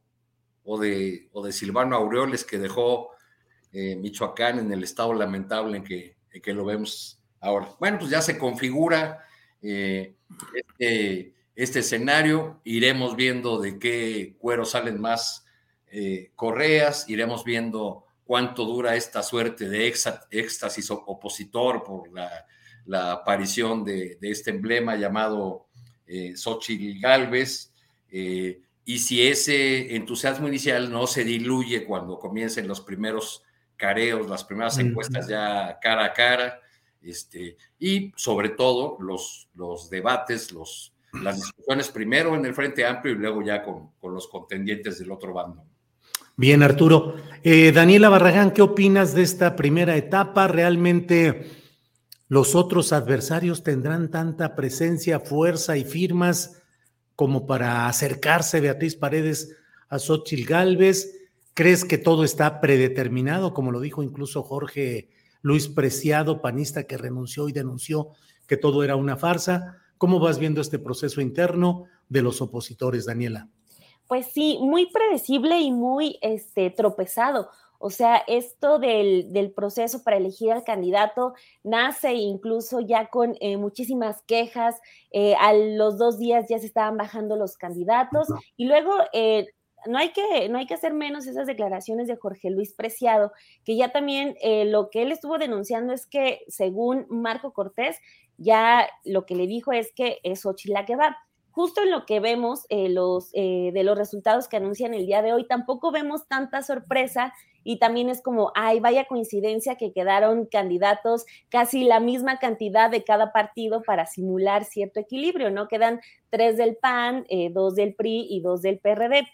Pero bueno, va avanzando ahí, ya traen a sus expertos que también eh, van a continuar el trabajo que hicieron otros expertos, porque este asunto del mini INE, que fue el que creó todo este proceso, pero este, pues al final de cuentas, aunque el proceso lo han tenido muy, eh, muy tropezado, va a llegar el momento en el que se van a tener que enfrentar a su verdadera realidad, que es mirarse al espejo. Por ejemplo, eh, de todo este asunto, lo que también resalto es eh, lo de Francisco Javier García Cabeza de Vaca, que todavía parece que quiere ser el presidente vía Zoom es eh, una persona que todavía no hace una presencia eh, física en los eventos del Frente Amplio por México, manda un video y parece que así, eh, pues también así junto las firmas vía Zoom o, o no sabemos, porque pues sí es necesario que también expliquen, por ejemplo, Beatriz Paredes, Cabeza de Vaca, Silvano Aureoles, Miguel Ángel Mancera, cómo es que juntaron 150 mil firmas. Eh, muchos de ellos se les, eh, a Beatriz Paredes se le vio en tres asambleas, a Mancera no sé en dónde las reunió, eh, Francisco Javier García Cabeza de Vaca, quién sabe cómo la haya hecho, Silvano Aureoles, que creo que el único que confía en Silvano es Jesús Zambrano, Entonces, eh, sí despierta muchas dudas y va a ser interesante ver cómo es que en los debates que planean hacer eh, en las semanas siguientes, de acuerdo con cómo está establecido el proceso del Frente Amplio, pues si van a seguir esos reclamos, porque la propia Xochitl Galvez lo hizo, quizá para eh, lavarse un poco las manos y decir que había ciertas irregularidades, pues ella también se quejó, entonces pues va a ser interesante ver si, este, si se va a quedar esto de los reclamos en esta etapa o si va, o si va a continuar. Eh, ya está muy predecible esto de que pueda ser Xochitl Galvez, pero también conforme avance, yo creo que no hay que echar todavía o, o, dar por muerto a Santiago Krill, a él le obedece la estructura panista, entonces, pues al final de cuentas va a ser esperar también eh, al momento de que el PAN hace sus alianzas con el PRI, yo creo que esas eh, pues traiciones no se pueden descartar hasta el último minuto porque pues el PRI sigue siendo el PRI y además es el PRI de, Alejandro Moreno Cárdenas que tiene sus particularidades. Entonces, eh, pues va a ser interesante ver cómo es que avanza este proceso, va a ser interesante ver si por fin ya van a sacar un plan de gobierno, porque eso es eh, de lo que ha carecido la oposición desde que son eh, Redé. Hasta el momento nunca han ofrecido un plan. Eh, lo más cercano fue, eh, pero pues esa propuesta de la huelga legislativa, de no aprobarle nada al presidente López Obrador, pero eh, pues va, vamos a ver qué es lo que van a empezar a ofrecer, porque la fecha para que lo hagan ya se acerca y pues vamos a ver qué tan progresistas, qué tan alejados del comunismo están, pero pues va, va, a estar interesante eso, ese debate que se pueda dar entre Xochitl Gálvez y Beatriz Paredes, ambas con una trayectoria un tanto similar, que han sido casi de todo, eh, pero eh, pues ahorita ya buscan ser presidentas del debate entre eh, Xochitl Gálvez y Santiago Krill, también para eh, ver quién es más panista, ya como lo decía el maestro Arturo Cano, ella siempre se rehúsa a, mostrarse como tal, pero pues va a llegar el momento en el que ya tenga que convencer a los panistas de que ella, ella debe ser la elegida, entonces va a ser interesante, creo que nos va a dar mucho de qué hablar esta, esta situación. Y pues para todos nosotros los que estamos viendo de lejos, pues va a estar un tanto hasta, hasta risible, no lo dudo. Órale, Daniela. Juan Becerra Costa, ¿qué opinas de todo esto? ¿Se podría dar la circunstancia, Juan, de que a fin de cuentas la única que quede sin ganancia política concreta, tangible, sea Xochitl Gálvez, si pierde la presidencia de la República y todos los demás que la están acompañando y que hoy tienen estos números tan extraños de registros y de firmas, terminen con cargos legislativos pluris o de compensación, Juan Becerra Costa? Eso es lo que justo está señalando Jorge Luis Preciado, ¿no? Y algo habrá para Xochitl Galvez. Y una segunda etapa, la que estamos viviendo en el Frente Amplio por México, cada vez más reducido, que yo no la llamaría etapa, sino acto. Es un segundo acto, Julio, porque la verdad es que parece toda una puesta en escena. Y esta acusación viene, ya lo decías, no de fuera del frente, proviene también de su interior y de personajes de muchos años en esta organización política, eh, pues hoy conformada por los tres partidos opositores, bueno, por dos y lo que queda del tercero, que es el PRD. Ahí está Jorge Luis Preciado, aspirante a representante, a ser candidato, pues casi 30 años de panismo, periodo que hay que decir, o sea, hay que decir de dónde viene. Ocupa el ser oposición, luego estar en el poder para reafirmarlo a través de un fraude y volver a ser oposición. Y él me lo dijo en entrevista, que los dados están cargados a favor de Xochitl. ¿Cómo te enteraste? Le pregunté en la misma entrevista antier, en vivo. Y me dijo, Marco Cortés me lo señaló su oficina. Y, y, le dijo que el PAN va a luchar por la presidencia, que la ve como perdida, que lo que va a pelear son eh, plurinominales, que son un títere del PRI y que, bueno, este, pues, que se sale ya. Entonces, ¿cómo, ¿cómo ver esta etapa del Frente, Julio? Pues un segundo acto de una obra clown en la que su aspirante ha sido ungida y este, pues me parece que es un mero show que a más de uno, este, pues tiene con la atención puesta y que también a más de uno ha molestado al interior. Yo no veo a Santiago Krill muy contento. Y el show debe continuar, como dice el lugar común, debe de seguir y eso está sucediendo, ¿no? Mira, este asunto en el que Xochitl sale a decir cosas como, estoy en ching y ching y ahora salgan a firmar, ¿no? Que lo acaba de decir en un video, o que acuse violencia política en razón de género cuando no hay tal delito en su contra y lamentablemente sí demasiados en contra de mujeres, estos delitos son invisibilizados en parte porque distrae la atención de donde tendría que estar el andar usurpando esa bandera con fines politiqueros. Pero bueno, te decía, a muchos les causa risa lo que dice Xochitl, su forma, sus modos, sus groserías, sus risotadas, que sale a mentar madres. Pero a ver, yo les hago una observación aquí. Ya se la imaginaron en la silla presidencial con la banda, tricolor al pecho, así siendo ella, así diciendo, está chingui, chingui, chingui, chingui, pues le van. Ahí se las dejo, se la imagino. está, fácil, eh, está fácil eso, Juan, pues ya tuvimos a Fox en la presidencia. No, esta sí le gana, ¿eh? Esta sí le gana porque trae más energía. Fox pues de repente como que se quedaba dormido, tenía sus cosas y O sea, ahí, ahí se las dejo con la banda presidencial mientras están estos presuntos delitos de sus empresas, de sus contratos, Ojalá y la autoridad como ella misma reta investigue.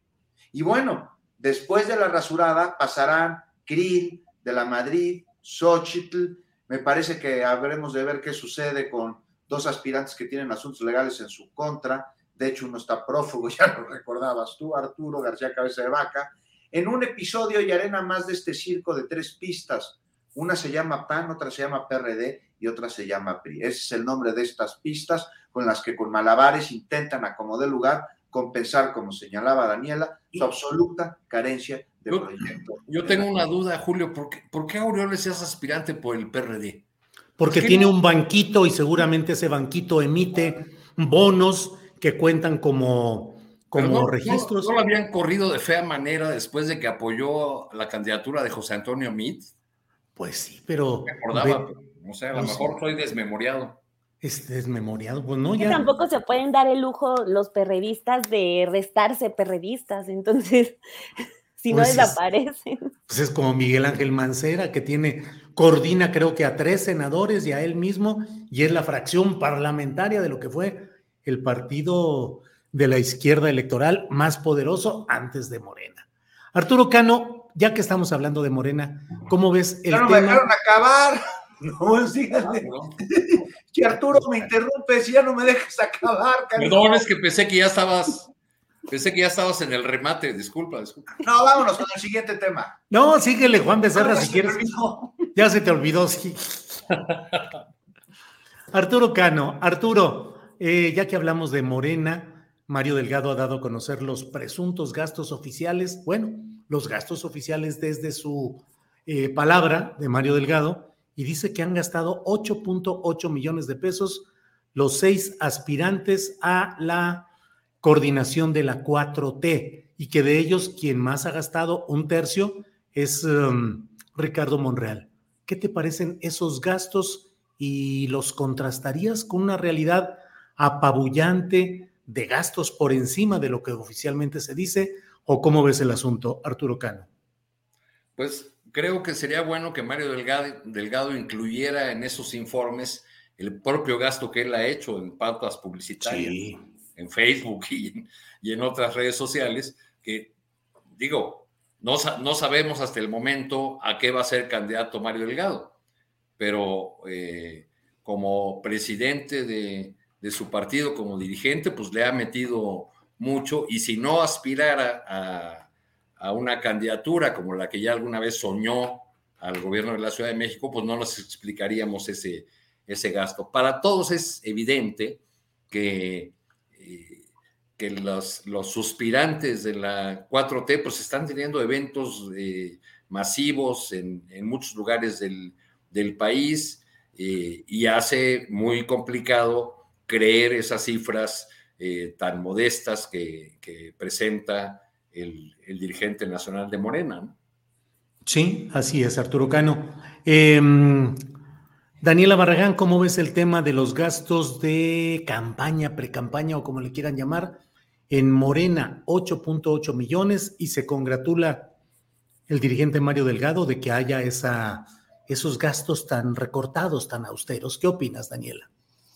Pues em, creo que así como hablamos de la oposición este, y de cómo tienen en gran medida su proceso con alguna, eh, con mucha farsa, creo que Morena y su proceso tampoco se quedan atrás. Eh, y el caso eh, de Monreal y de Manuel Velasco creo que son el ejemplo, el ejemplo de eso. O sea, sabemos que no tienen ni una sola oportunidad eh, de ser eh, los elegidos para ser el candidato de la izquierda para 2024, pero ahí están y ellos ah, eh, juegan a hacer sus mítines, juegan a hacer sus spots. Una disculpa por, por el ruido si se llega a colar, pero andan acá en, en construcción en la casa. Casi no se oye, casi ah, no se oye. Espero que, que, no se escuche.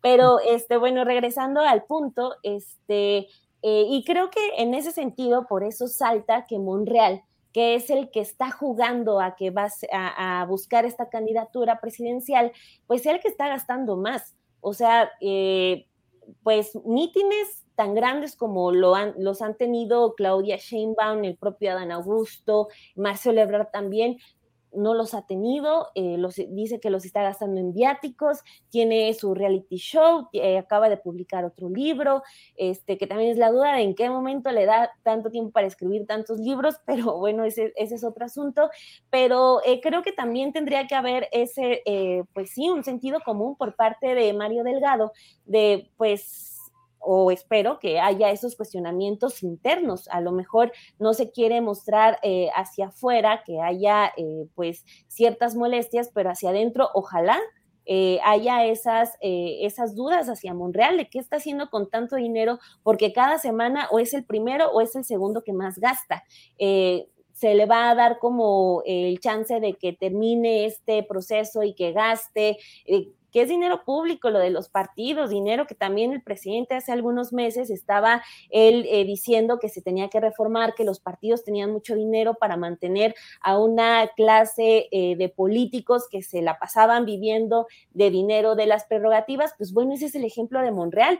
Entonces, si tenemos a un presidente que hace algunos meses estaba hablando de una reforma electoral para quitarle dinero a los partidos, ojalá sí ya haya un tope para Monreal, porque pues se la está pasando evidentemente bien, de acuerdo con las cuentas que han decidido ellos eh, transparentar, porque también, por ejemplo, el caso de Adán Augusto López Hernández es el que menos gasta, pero es el que más nos encontramos en la calle, en los espectaculares, como que ahí ese asunto tampoco nos termina de cuadrar, o lo de los, este, los camiones con Claudio, con Marcelo, eh, etcétera, las bardas que todavía tenemos. Entonces, ahí está, ojalá también haya esa eh, autocrítica, pero sí creo que tiene que haber ese señalamiento eh, directo hacia Morena de que esa farsa que son en Monreal y Velasco les están saliendo caros, en este caso me concentro solo en Monreal, que es el que está de lleno en Morena, esa farsa de que él puede ser el aspirante a la candidatura está costando millones de pesos, entonces pues ojalá eh, para las siguientes eh, ocasiones en que tengan este tipo de procesos, pues ya, ya lo modifiquen, que eh, disminuyan estos gastos, pero sí, este, pues ahora sí que es dinero de todos nosotros tirado a la basura que está gozando el senador Monreal. Gracias, Daniela. Juan Becerra Costa, de corridito, por favor, arránquese usted con lo que quiera sobre este tema de los gastos de campaña, 8.8 millones, y ya si de regalito quiere usted decirnos qué piensa sobre esa posibilidad que mucho se habla de que pudieran ser Mario Delgado o Ricardo Monreal quienes asumieran la candidatura de Morena al gobierno de la Ciudad de México, nos daríamos por muy bien servidos. Adelante, Juan. Pues empiezo con eso, porque luego se me olvida, querido Julio. Yo creo que Mario Delgado este, vaya a la Ciudad de México, me parece que ha hecho un buen trabajo al frente del partido. Finalmente los resultados este, lo dicen. Aquí durante varios años hemos hablado de Mario Delgado y al principio había mucho escepticismo y hasta señalamientos, ¿no?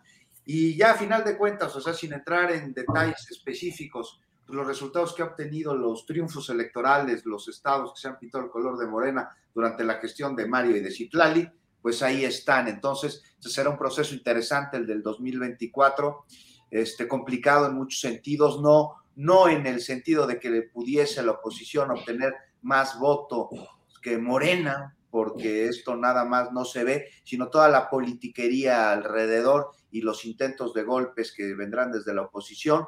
No sé, Mario Delgado tendría que estar eh, continuando este tan buen trabajo que ha hecho en el partido Morena. Entonces, pues no sé si sería una buena idea que justo en estos momentos dejara la dirigencia del partido para irse a una candidatura. Y sobre los gastos, Julio, pues ahí está el reporte, ¿no?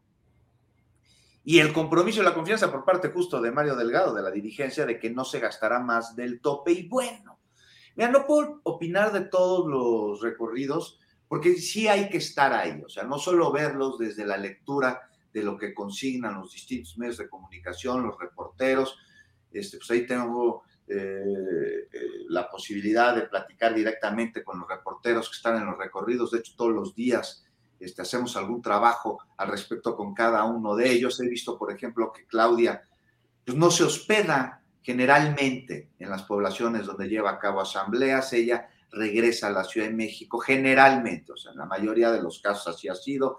Esto disminuye costos, sin duda, de hospedaje de ella, de su equipo. Eh, Fernández Doroña me parece que también ha sido austerón. Eh, no sé qué tan austero podría haber sido Monreal, la verdad. Eh, Velasco, me parece que algo sí. Este, pero es que hay mucha simulación alrededor de los gastos. De Marcelo, pues tampoco he visto algo que pudiese llamarse como gasto excesivo, aunque sí momentos surrealistas, como aquel espectacular en Acapulco que parece que lo pagaron arcángeles desde el cielo. Ahí mandé la foto al equipo de, Astillero, querido Julio, no sé si la tengan porque vale la pena echarle un ojo, un espectacular en el que aparece un cielo azul. Arriba a la izquierda del anuncio, pues Luis Walton, quien fuera alcalde de Acapulco, ahí está, mira qué bonito, desde el cielo, un mensaje que dice, Marcelo, te encargo, mi pueblo. Este, abajo del lado derecho el anuncio, mucho más grande que Walton, ahí Marcelo llevándose las manos al pecho. No le den ideas a Verástegui, caray. Sí, Desde el cielo. Digo, Walton, que fue alcalde, te digo, de Acapulco, lamentablemente murió en 2023. Este, mira nada más, o sea, sí es conmovedor. Pero yo no sé quién paga estas cosas y si puedan considerarse gastos de recorridos, algo que en lo general muchos están haciendo, aunque ninguno con este misticismo como el que estamos viendo en, el, en pantalla, ¿no? Como el de Walton. Pero bueno, estamos hablando de dinero y ese misticismo no creo que cueste más que el espectacular de la portada pues, de una revista. Y ya para terminar, Julio, pues vaya cómo ha cambiado la industria editorial en México, de la cual yo formé parte tantos años. Ahora hay revistas que en lugar de vender su publicidad al interior de sus páginas, como siempre se había hecho, la venden fuera de sus páginas. ¿Cuándo habías visto esto? Con anuncios espectaculares, porque se contratan los reportajes que antes pues venían enmarcados para eh, distinguirlos de la información que no era pagada, se imprimían, pero ahora lo que realmente se está comprando no es el contenido al interior de la revista, sino el espectacular que promociona la portada de la revista en la que aparecen quienes pagaron pues ese reportaje, aspirantes, quien lo fuera a decir, vaya modelo de negocio, ¿no? Me parece pues como hasta de factureras, de simulación. Pero en fin, hoy conversaré con Mario Delgado en el noticiario a las 10 de la noche. Vamos a hablar sobre este tema, el de los gastos, también de la credencialización aquí en la Ciudad de México. Entonces los espero. Ya metí anuncio. Está bien, está bien. Para estar atentos a las 10 de la noche. Gracias, Juan. Arturo Cano, y mientras tanto, la batalla del comunismo en los libros de texto gratuito. Em, sigue ahí la discusión. El gobierno federal ya envió a sus especialistas y directivos a conferencias vespertinas de prensa que iniciaron ayer. ¿Cómo vas viendo eh, la resolución de, este, de esta inoculación del virus del comunismo, Arturo Cano? Bueno, el, quisiera comentarlo a partir de, comentar dos desplegados. Se publica un desplegado de 250 notables, eh, redactado y firmado como responsable de la, publicación por Gilberto Guevara Niebla. Eh, y por otro lado, se, publica un, desplegado del Sindicato Nacional de Trabajadores de la Educación sobre el asunto de los libros y toda esta polémica. Y ese desplegado es mostrado por el, por el presidente de la República en la conferencia mañanera, al mismo tiempo que hace un eh, reclamo a los medios de comunicación y no sé si al propio sindicato eh, porque ese desplegado se conoció muy poco, no se, no se difundió.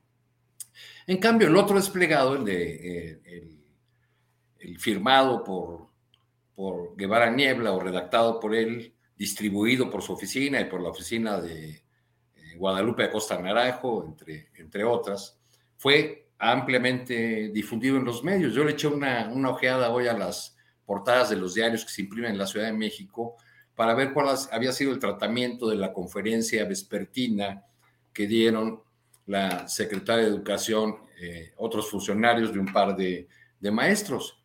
Y pues realmente para la gran mayoría de los medios no, no existió esa conferencia de prensa. Eh, y si existió, fue por las declaraciones torpes, chocolate por la noticia, del director general de materiales educativos, de Marx Arriaga, eh, quien en la, en la conferencia aprovechó el viaje para para darnos lecciones, para mostrarnos su superioridad intelectual y, también para minimizar los señalamientos sobre errores en los libros de texto y decir que son eh, muy poquitos, eh, en, en, contradicción con, con, otros señalamientos que han hecho eh, la titular de la Secretaría y otros especialistas o funcionarios, pues que han hablado de que eh, errores en los libros de texto siempre ha habido y eso se corrigen, se atienden, se, eh, elaboran las, las de ratas que, que, haga falta. Eso nunca ha sido un problema. Pero volviendo a los, a los desplegados, el presidente presenta uno del sindicato eh, como muestra de, de, respaldo, porque la mayor parte del contenido del desplegado efectivamente es una muestra de, de la defensa de, o del cierre de filas del CENTE con el gobierno de la 4T en torno a la defensa de la educación pública, de los libros de texto gratuito, etc. Pero hay una línea que, que, dice, eh, y es, es interesante, que el respaldo del CENTE no será acrítico sobre el contenido de los, de los materiales. En el caso del desplegado de los notables, yo vi ahí, traté de identificar las firmas, vi muchos apellidos conocidos, muchas personas relacionadas, de repente una, una, me da la idea de que, eh, de que hay personajes ahí que firman juntos cosas, eh, a pesar de que nunca han compartido ninguna causa y que los une, lo que los une ahora es eh, el, rechazo a este gobierno, al que consideran de un autócrata, y es un, desplegado que, que tiene ocho puntos en los que sobresalen los, lugares comunes, las exageraciones, las mentiras. Llama la atención que el redactor sea Guevara Niebla, una, Guevara Niebla, una persona que lleva más de 30 años, 40, quizá, quizá más de 40 incluso, este, usufructuando su papel de experto en educación. Desde aquel diagnóstico que presentó en la revista Nexos en el sexenio de Carlos Salinas, el del desastre educativo, se volvió el referente bueno, y también empezó a recibir contratos junto con la revista Nexos y Aguilar, Aguilar Camín. Luego fue subsecretario, tuvo una situación de salud y dejó el, cargo, este, pero siempre siguió cerca de el diseño, de la conducción de la, de la política educativa. Se incorporó al Instituto Nacional de Evaluación Educativa eh, en el sexenio de Peña Nieto y dejó ese cargo para sumarse a la CEP de Esteban Moctezuma, a la CEP de la 4T, la, la inicial. Este, en, el, en el Inter tuvo una, una revista, Educación 2001, me parece que se llamaba, o Educación 2000, que, que, se, que se distribuía muy bien, porque acorde con la costumbre de la época, pues le compraron muchos ejemplares todas las subsecretarías de la CEP y todos los organismos descentralizados de la, de la CEP. Eh, eh, quiero decir con, con esto, al, referir estos datos de Guevara Niebla, pues que lo, que tenemos son personajes que han usufructuado o que han sido dueños de un tema, dueños entre comillas, durante mucho tiempo y que no solamente han participado en el debate de la educación, sino que han tenido en sus manos las políticas educativas. ¿Qué hicieron en los años que estuvieron? Todos estos personajes que ahora resultan muy críticos. ¿Cuáles, ¿Cuáles de los males de lo que Guevara Niebla al inicio del sexenio de, eh, de Salinas consideraba un desastre educativo, cuáles se corrigieron durante su gestión o de personajes o la de personajes que él avalaba? Entonces, me, me parece que hay eh, en, esta discusión, lamentablemente, hay mucho humo, mucho ruido alrededor, eh, que, ya hasta se volvió meme y risas con el asunto del comunismo, etcétera, y que no se está discutiendo el fondo del, del asunto. Yo quisiera ver en estas conferencias de prensa vespertinas de las autoridades educativas, pues eh, que se solucionen las dudas que tienen los padres de familia, que se atiendan eh, las inquietudes de los maestros. Eh, yo he platicado con maestros de varios estados de la República, siempre donde ando viajando, tengo contactos con, con profesores porque los he hecho a lo largo de mucho tiempo, y me han expresado dudas sobre la pertinencia de algunos cambios, sobre la calidad de algunos libros e incluso sobre las capacidades de los maestros para aplicar, para llevar a la práctica, la realidad, este modelo educativo. Hay profesores veteranos, muy bien educados, muy cultos, que me, que, me han dicho, pues es que gran parte de nuestros compañeros no está preparado, no ha habido un proceso de formación, no ha habido un proceso de participación, de capacitación para afrontar todos los retos que implica un modelo educativo que le da a, las maestras y los maestros eh, una mayor autonomía en el ejercicio de su profesión, pero que también los obliga a realizar un mayor esfuerzo eh, para vincular a la comunidad, para eh, vincular a otros actores y para diseñar ellos mismos, conforme su entorno, las condiciones de su escuela y de su comunidad, diseñar los, los contenidos para todo eso se, requiere preparación y también se requiere tiempo. ¿no? ¿no? se han aclarado muchas de esas dudas. ¿Cuánto tiempo más los maestros tienen que dedicar a todas estas labores que no son estar frente al aula? Esa ha sido una queja permanente del magisterio, ¿no? El trabajo extra aula que siempre los presiona, que siempre les hace eh, trabajar eh, mucho más tiempo del que eh, es el horario escolar y sin reconocimiento, sin estímulos. En fin, hay una, una gran cantidad de temas que, que, deben irse resolviendo poco a poco, espero, en estas, en estas conferencias, pero me temo que ya el ruido y el nivel que ha alcanzado este debate hace que ya no se escuchen unos a otros y hace que volvamos a los términos del debate de 1959 y 60. Sí, bien. Bien, Arturo. Daniela Barragán, ¿qué opinas sobre este tema? ¿Qué crees que sirvan o ayuden esas conferencias vespertinas de prensa sobre el tema de los libros de texto gratuito? Eh, ¿Se nos quedarán finalmente los prejuicios que ya tenemos de un lado o de otro? ¿Y seguirá esta guerra o batalla su curso más allá de lo que se explique o no en las conferencias vespertinas? ¿Qué opinas, Daniela Barragán?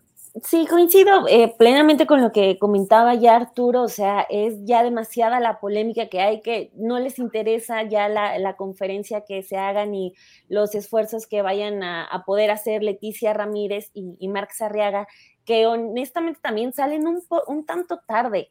Eh, y salen porque pues al presidente se le ocurrió esto de hacer las conferencias porque a él ha funcionado muy bien, pero pues dejaron ellos avanzar en mucho toda esta polémica, que también es, es muy curioso cómo eh, justo cuando mencionaban lo del desplegado eh, del día de ayer, cómo los intelectuales más importantes de, México, los que se dicen más importantes, que son muy poderosos, están eh, pues caminando al ritmo que, planteó TV Azteca, o sea, una televisora que ya está desprestigiada, que esta, esta crisis de, y su campaña de la educación comunista nos sirvió a muchos para sumarnos a esa televisora y ver que sus conductores son, eh, híjole, pues no, no sé ni qué adjetivo ponerles, pero pues pues básicamente lectores de teleprompter desde los de la tarde hasta el, noticiero principal, que es Javier Alatorre.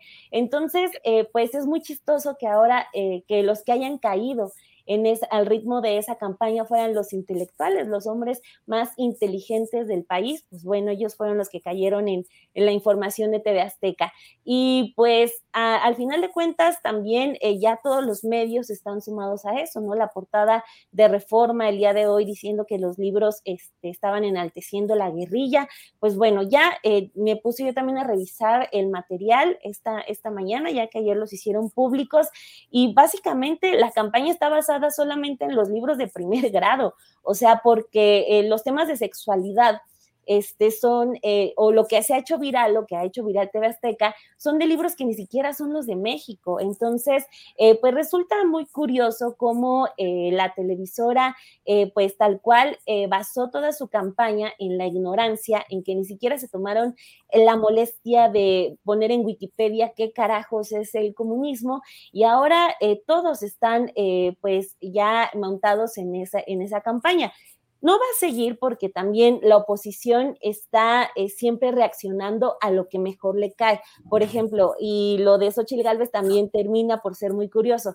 Hasta hace unas semanas ellos estaban muy, muy, muy contentos porque Xochitl Galvez era de izquierda e incluso era eh, trotskista, pero ahora ya les funciona estar en contra del comunismo, aunque estaban festejando que Xochitl era comunista, entonces ahora ya están en contra. Mañana no sabemos con qué eh, con qué ánimos o, con qué campaña se vaya a amanecer la oposición, pero pues eh, más, eh, yo creo que en lo que sí se debería poner el foco sería en lo que vayan a hacer los gobernadores sobre todo María Eugenia Campos, que ella sí ya está escalando a, este, a llevar estos, pues, no sé si son amparos expresamente, pero en la Suprema Corte de Justicia de la Nación para no, este, repartir los libros. Creo que la, a la oposición eh, mañana van a encontrar otro tema para sacar un desplegado y poner sus firmas abajo de ese desplegado, pero creo que lo de los libros va a ser interesante ver qué es lo que va a pasar con, con los gobernadores que también se han negado, por ejemplo, a lo del INSABI, a, a lo de todas esas cuestiones que han salido desde el, eh, desde el gobierno federal, pero pues lo de los libros va a pasar, ya hicieron su, su, su berrinche, ya hicieron también eh, que mucho tener muchos clics en los videos, aunque sea para, para risa, pero pues ya, ya lograron eh, tener, elevar su rating, pero pues va a pasar el contenido de los libros y eso ya lo podemos constatar cada uno de nosotros sin necesidad de que TV Azteca nos lo diga, ya está disponible en lo que yo alcancé a ver, al menos en los que revisé, pues lo veo muy adecuado. Se habla, por ejemplo, de, la batalla de las mujeres, eh, la lucha de las mujeres con citas de Rosario Castellanos, o sea, a mí me hubiera encantado tener eso en, eh, cuando estudié la primaria, se habla de cómo los niños... Eh, pues atraviesan y sufren discriminación por hablar en su lengua indígena, se habla de los alebrijes, se habla de, de los alimentos nativos mexicanos, de, o sea, de verdad, me parece un material eh, de muy buena calidad, sí que son, eh, que siempre tienen algún error, está bien, eso se debe reconocer, nada de que son áreas de oportunidad, no nada, se reconocen y punto, pero este, pues yo creo que ya, ya se les acabó, en, tampoco creo que tenga mucho efecto la conferencia de las tardes, tampoco les interesa escucharla, entonces eh, mañana seguramente se van, se van a amanecer con otra pelea ahí enfrente. bien, bien, gracias. Gracias, eh, Daniela. Vamos con Juan Becerra Costa. Juan, ¿cómo vas viendo todo este tema? Por favor, Juan Becerra Costa. A ver, Julio, mira. Te voy a enseñar. No sé si alcanzan a ver. El libro rojo de Mao Zedong. Esto, señores, miren.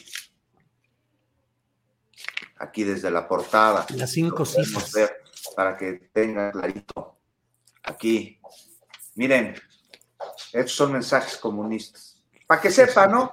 De qué se trata, hay que, hay que, hay que diferenciar una cosa de, la otra, eh, querido Julio. Y bueno, pues, ¿qué te puedo decir? Mira, este asunto de los libros de texto, los errores tienen que corregirse. O sea, punto. De entrada. Viene presentándose desde hace décadas. Que no son errores, son áreas de oportunidad. No, ¿qué van a ser áreas de oportunidad? Qué barbaridad. Fregada, son errores este cuate Marx Arriaga, ahorita le entramos a él, ¿no? Desde hace décadas, errores en los libros de texto, sí, aunque tal vez jamás habían sido tan mediáticos como lo son ahora, de ninguna manera justifica el que estos errores no sean reconocidos como tal, porque entonces su corrección, pues más que difícil, va a ser imposible. El PRI se equivocó más, tuvo más errores en los libros de texto que nosotros. Eso no es, no es discurso de la 4T. O sea, eso no quiere decir que el que se equivocaron a, eh, eh, que el que se equivoquen ahora esté bien, aunque sea menos. No, aquí vemos un asunto que no es unidimensional. O sea, se ha excedido en todo alrededor de los libros de texto y todos mal. La oposición acusa comunismo en sus páginas, ¿qué van a saber ellos de comunismo? Este, si no fueron ni pioneros ni hicieron rojo al cuello. Pero además, ¿cuál comunismo? no lo hay. Acusan que hay doctrina. No manchen, doctrina cuando Salinas este, y hablaba los libros de texto del modelo neoliberal como la receta mágica para el progreso. Ahí está en sus páginas. En 1992 impresos los libros de texto en el periódico El Nacional, en los que hablan de elecciones del 88 y no aparecen los nombres de Cuauhtémoc ni de Cloutier. Pero bueno, eso fue hace muchísimo tiempo. Ahora tiene que haber este otro asunto en donde ya no viene este tipo de situaciones en las que se intenta ocultar la historia. Al contrario, se intenta sacar la historia que fue ocultada durante no los últimos 30 años, sino los 500, en donde a Lázaro Cárdenas, pues en aquella época, en 92, le daban tres párrafos. Ahora, dicen que los libros están ideologizados. Bueno, yo creo que sí. O sea, no me pueden decir que no están ideologizados, Dani, Arturo, Julio, por supuesto que lo están. El decidir que incluyan derechos humanos, educación sexual, trae una ideología y es progresista y es de educación. Y el que sea para todos los niños y no solo para unos cuantos, también es la ideología de los derechos humanos universales. Entonces sí, sí trae una ideología, una ideología necesaria para garantizar los derechos de todas las personas. La diputada Silvia López Castro, que es presidenta de la Comisión de Educación en San Lázaro, este, me acompañó en una entrevista el lunes pasado y llevó los libros de texto, los consiguió. Y ahí empezó a abrir las páginas y están muy enojada y muy enojados en un sector de la población porque cómo es posible, señalan que los libros de texto traigan una actividad en la que le preguntan a los niños si son oprimidos u opresores. Mm. molesta. No sé ustedes qué opinen. A mí en lo personal me parece por demás adecuado que el oprimido sepa que lo está, porque entonces es la única manera para que luche contra ello, que el opresor sepa que se sabe que es opresor. Y de igual manera, en el mismo sentido es importante que el que cometió errores en un libro de texto sepa, reconozca que lo hizo porque el libro los trae. Todos los libros lo tienen. Fechas de nacimiento, lo de los planetas, están mal las órbitas del sistema solar y se justifican diciendo que este apartado no es para estudiar el sistema solar, sino para hacer infografías. Pues caray, en no frieguen, enséñale a los niños a hacer infografías correctamente. En fin, Julio, todos mal aquí. O sea, ¿cómo no se puede acusar desde la mentira lo que no existe? Tampoco se puede defender lo indefendible se tiene que resolver, se tiene que corregir. Y este cuate, perdón, Mark Sarriaga, pues se fue al chiste, que sabe que va a ser aplaudido por la consigna, por los que incondicionalmente son afines a la 4T, porque sí es chistoso decir que por primera vez la ultraderecha lee, pero carajo, el asunto no está ahí. Esto está esquivando a través del humor, en lo que buscan ese aplauso que, del que tienen, pues ahí parece hasta una adicción. Caray, Lástima de la endogamia que llevó este personaje a una posición tan importante y lástima el aferre a defender una causa desatendiendo un síntoma este, que la afecta. Eso no abona al proyecto de nación, de hecho, atenta contra él. Entonces, pues no manches. No es comunismo, sí trae ideología, sí una ideología de derechos, de derechos humanos universales, y sí trae errores a corregir. Punto. Bien, Juan Becerra Costa. Arturo Cano, Arturo, Daniela y Juan, estamos ya en la parte final del programa, dos de la tarde con 50 minutos. Nos tocan unos tres minutitos a cada cual para postre, reflexiones, lo que desee cada cual. Arturo Cano, comienza la tanda de los postrecitos, por favor. Pues ya se andan comiendo al presidente de Brasil, Lula. Los, ah, sí. Los youtuberos por haberse reunido con eh, con la presidenta de, del Perú, con Dina. Dina Balearte le dicen. Balearte, ya le dicen, ¿no? Eh, pero en, el caso de esa reunión, eh, es, va a ser interesante ver cómo se resuelve o qué camino toma esa disputa, que, que, puede ser fraterna o no, entre dos figurones de los gobiernos progresistas de América Latina, entre el presidente López Obrador y Luis Ignacio Lula da Silva, eh, que, ha estado muy activo desde que llegó a la, presidencia y ya se reunió con los principales líderes mundiales, metió a Dilma Rousseff a la presidencia del Banco de los BRIC, y, ahora, este, pues al, sostener esa reunión, va a contracorriente de lo que ha hecho el presidente López Obrador en el caso del Perú, que es desconocer eh, eh, a, a, Dina Volarte y Balearte, y eh, ofrecer asilo a la familia de, de Pedro Castillo, e incluso respaldo a su equipo, a su equipo legal, ¿no? Es una, una, cosa interesante la que vamos a ver entre esas dos figuras, porque recordemos que ahí viene ya la, eh, este, la gira del presidente a Sudamérica, que estará en Colombia, en Chile y en, Argentina. Entonces ahí, ahí quizá podemos ver eh, ya septiembre, ya definida la corcholata ganadora, este, ya más perfilado a la oposición, el presidente fuera, podemos ver para dónde va esa disputa y a lo mejor podemos entretenernos también si el asunto se aborda en esta cumbre mundial de youtuberos y ¿qué más va a ser? Eh, aparte de... Reporteros independientes. Reporteros independientes a la que se ha dicho que... Es, esto de los youtuberos me, me recordó y la, la súbita fama de, de, muchos de ellos en ese sexenio, me recordó a un columnista que todos leíamos en el sexenio Carlos Salinas, a Carlos Ramírez. Sí. Que era una columna de lectura indispensable porque Ramírez era un periodista, creo que en ese momento el más informado. Este, decía, decían en, los pasillos de, la profesión que tenía dos fuentes principales, Fernando Gutiérrez Barrios y Manuel Camacho, y gracias a eso tenía información que ningún otro columnista se allegaba. Y luego también vimos cómo de repente desapareció la, importancia de Ramírez como columnista cuando esos dos personajes pues salieron de, esas posiciones de poder que tuvieron. Y entonces decía que, Ramírez había sido un columnista sexenal. Veremos eso mismo con los youtuberos que lograron esa súbita fama gracias a la mañanera. Pues preguntas, preguntas. Preguntas, preguntas. Arturo. Daniela, Dani Barragán. saber. En un año lo sabremos. Postrecito, Daniela, por favor. Este, ay, gran tema ese, el de, ¿Eh? la convención, pero no, no hay que meternos tanto. no, o sea, simplemente decir que, o sea, esos eh, pues eventos de periodistas independientes, pues no tienen que venir del presidente, ¿no? O sea, si son tan independientes, pues no sé, ahí como que no cuadran tanto la lógica, pero pues vamos a ver cómo avanza la, invitación o la convocatoria que, que, lance el presidente.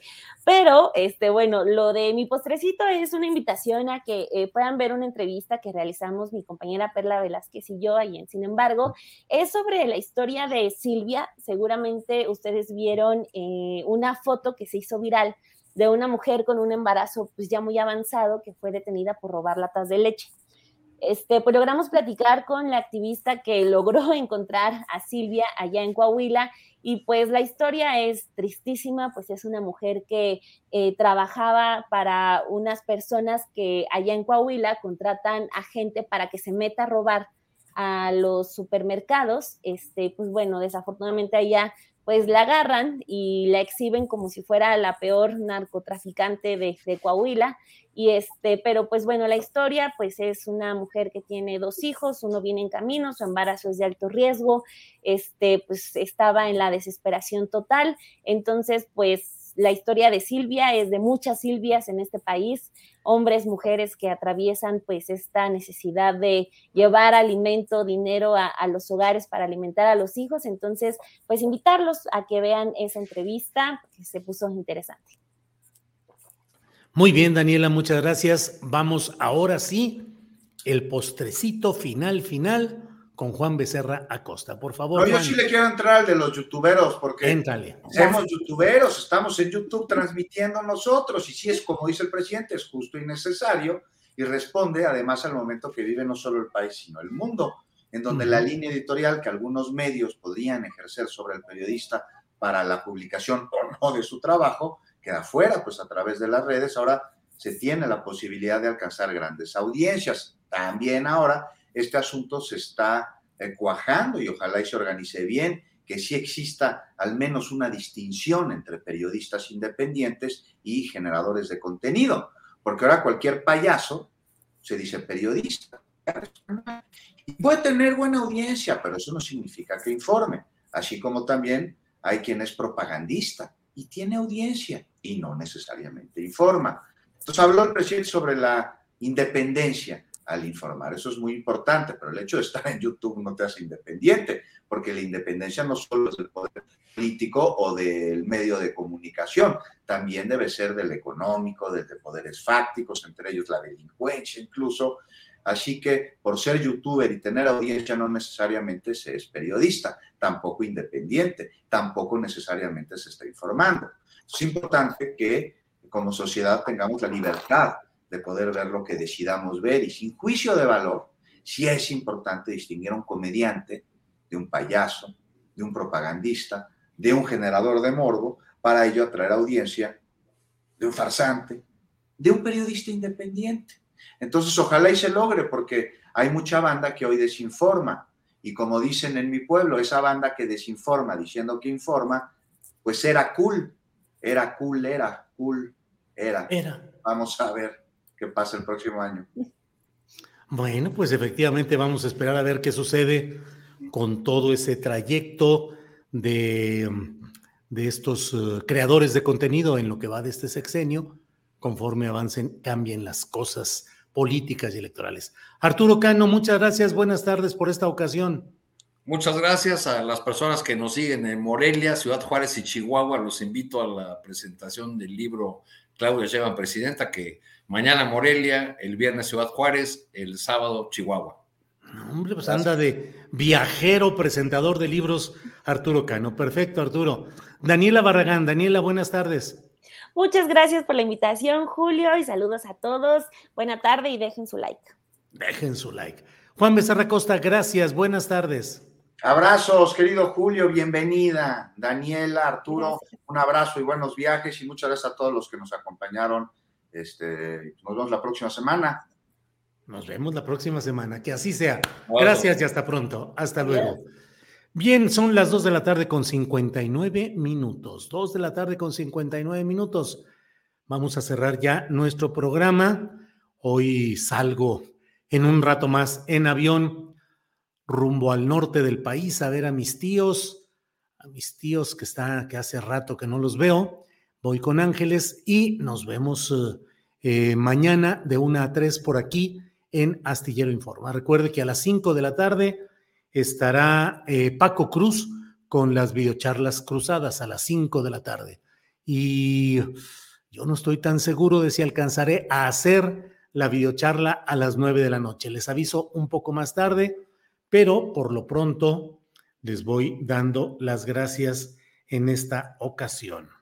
Bien, eh, um, gracias y nos vemos pronto. Gracias a la tripulación astillero, gracias a la audiencia, nos vemos. Gracias, buenas tardes.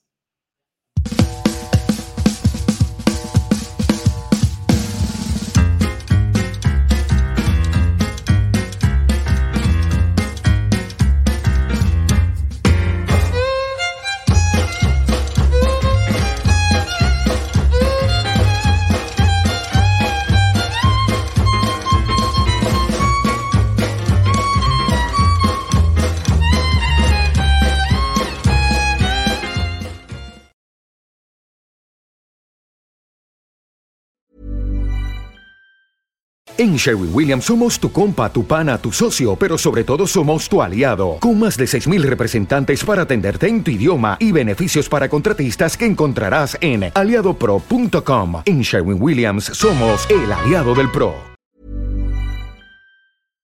Para que te enteres del próximo noticiero, suscríbete y dale follow en Apple, Spotify, Amazon Music, Google o donde sea que escuches podcast te invitamos a visitar nuestra página julioastillero.com.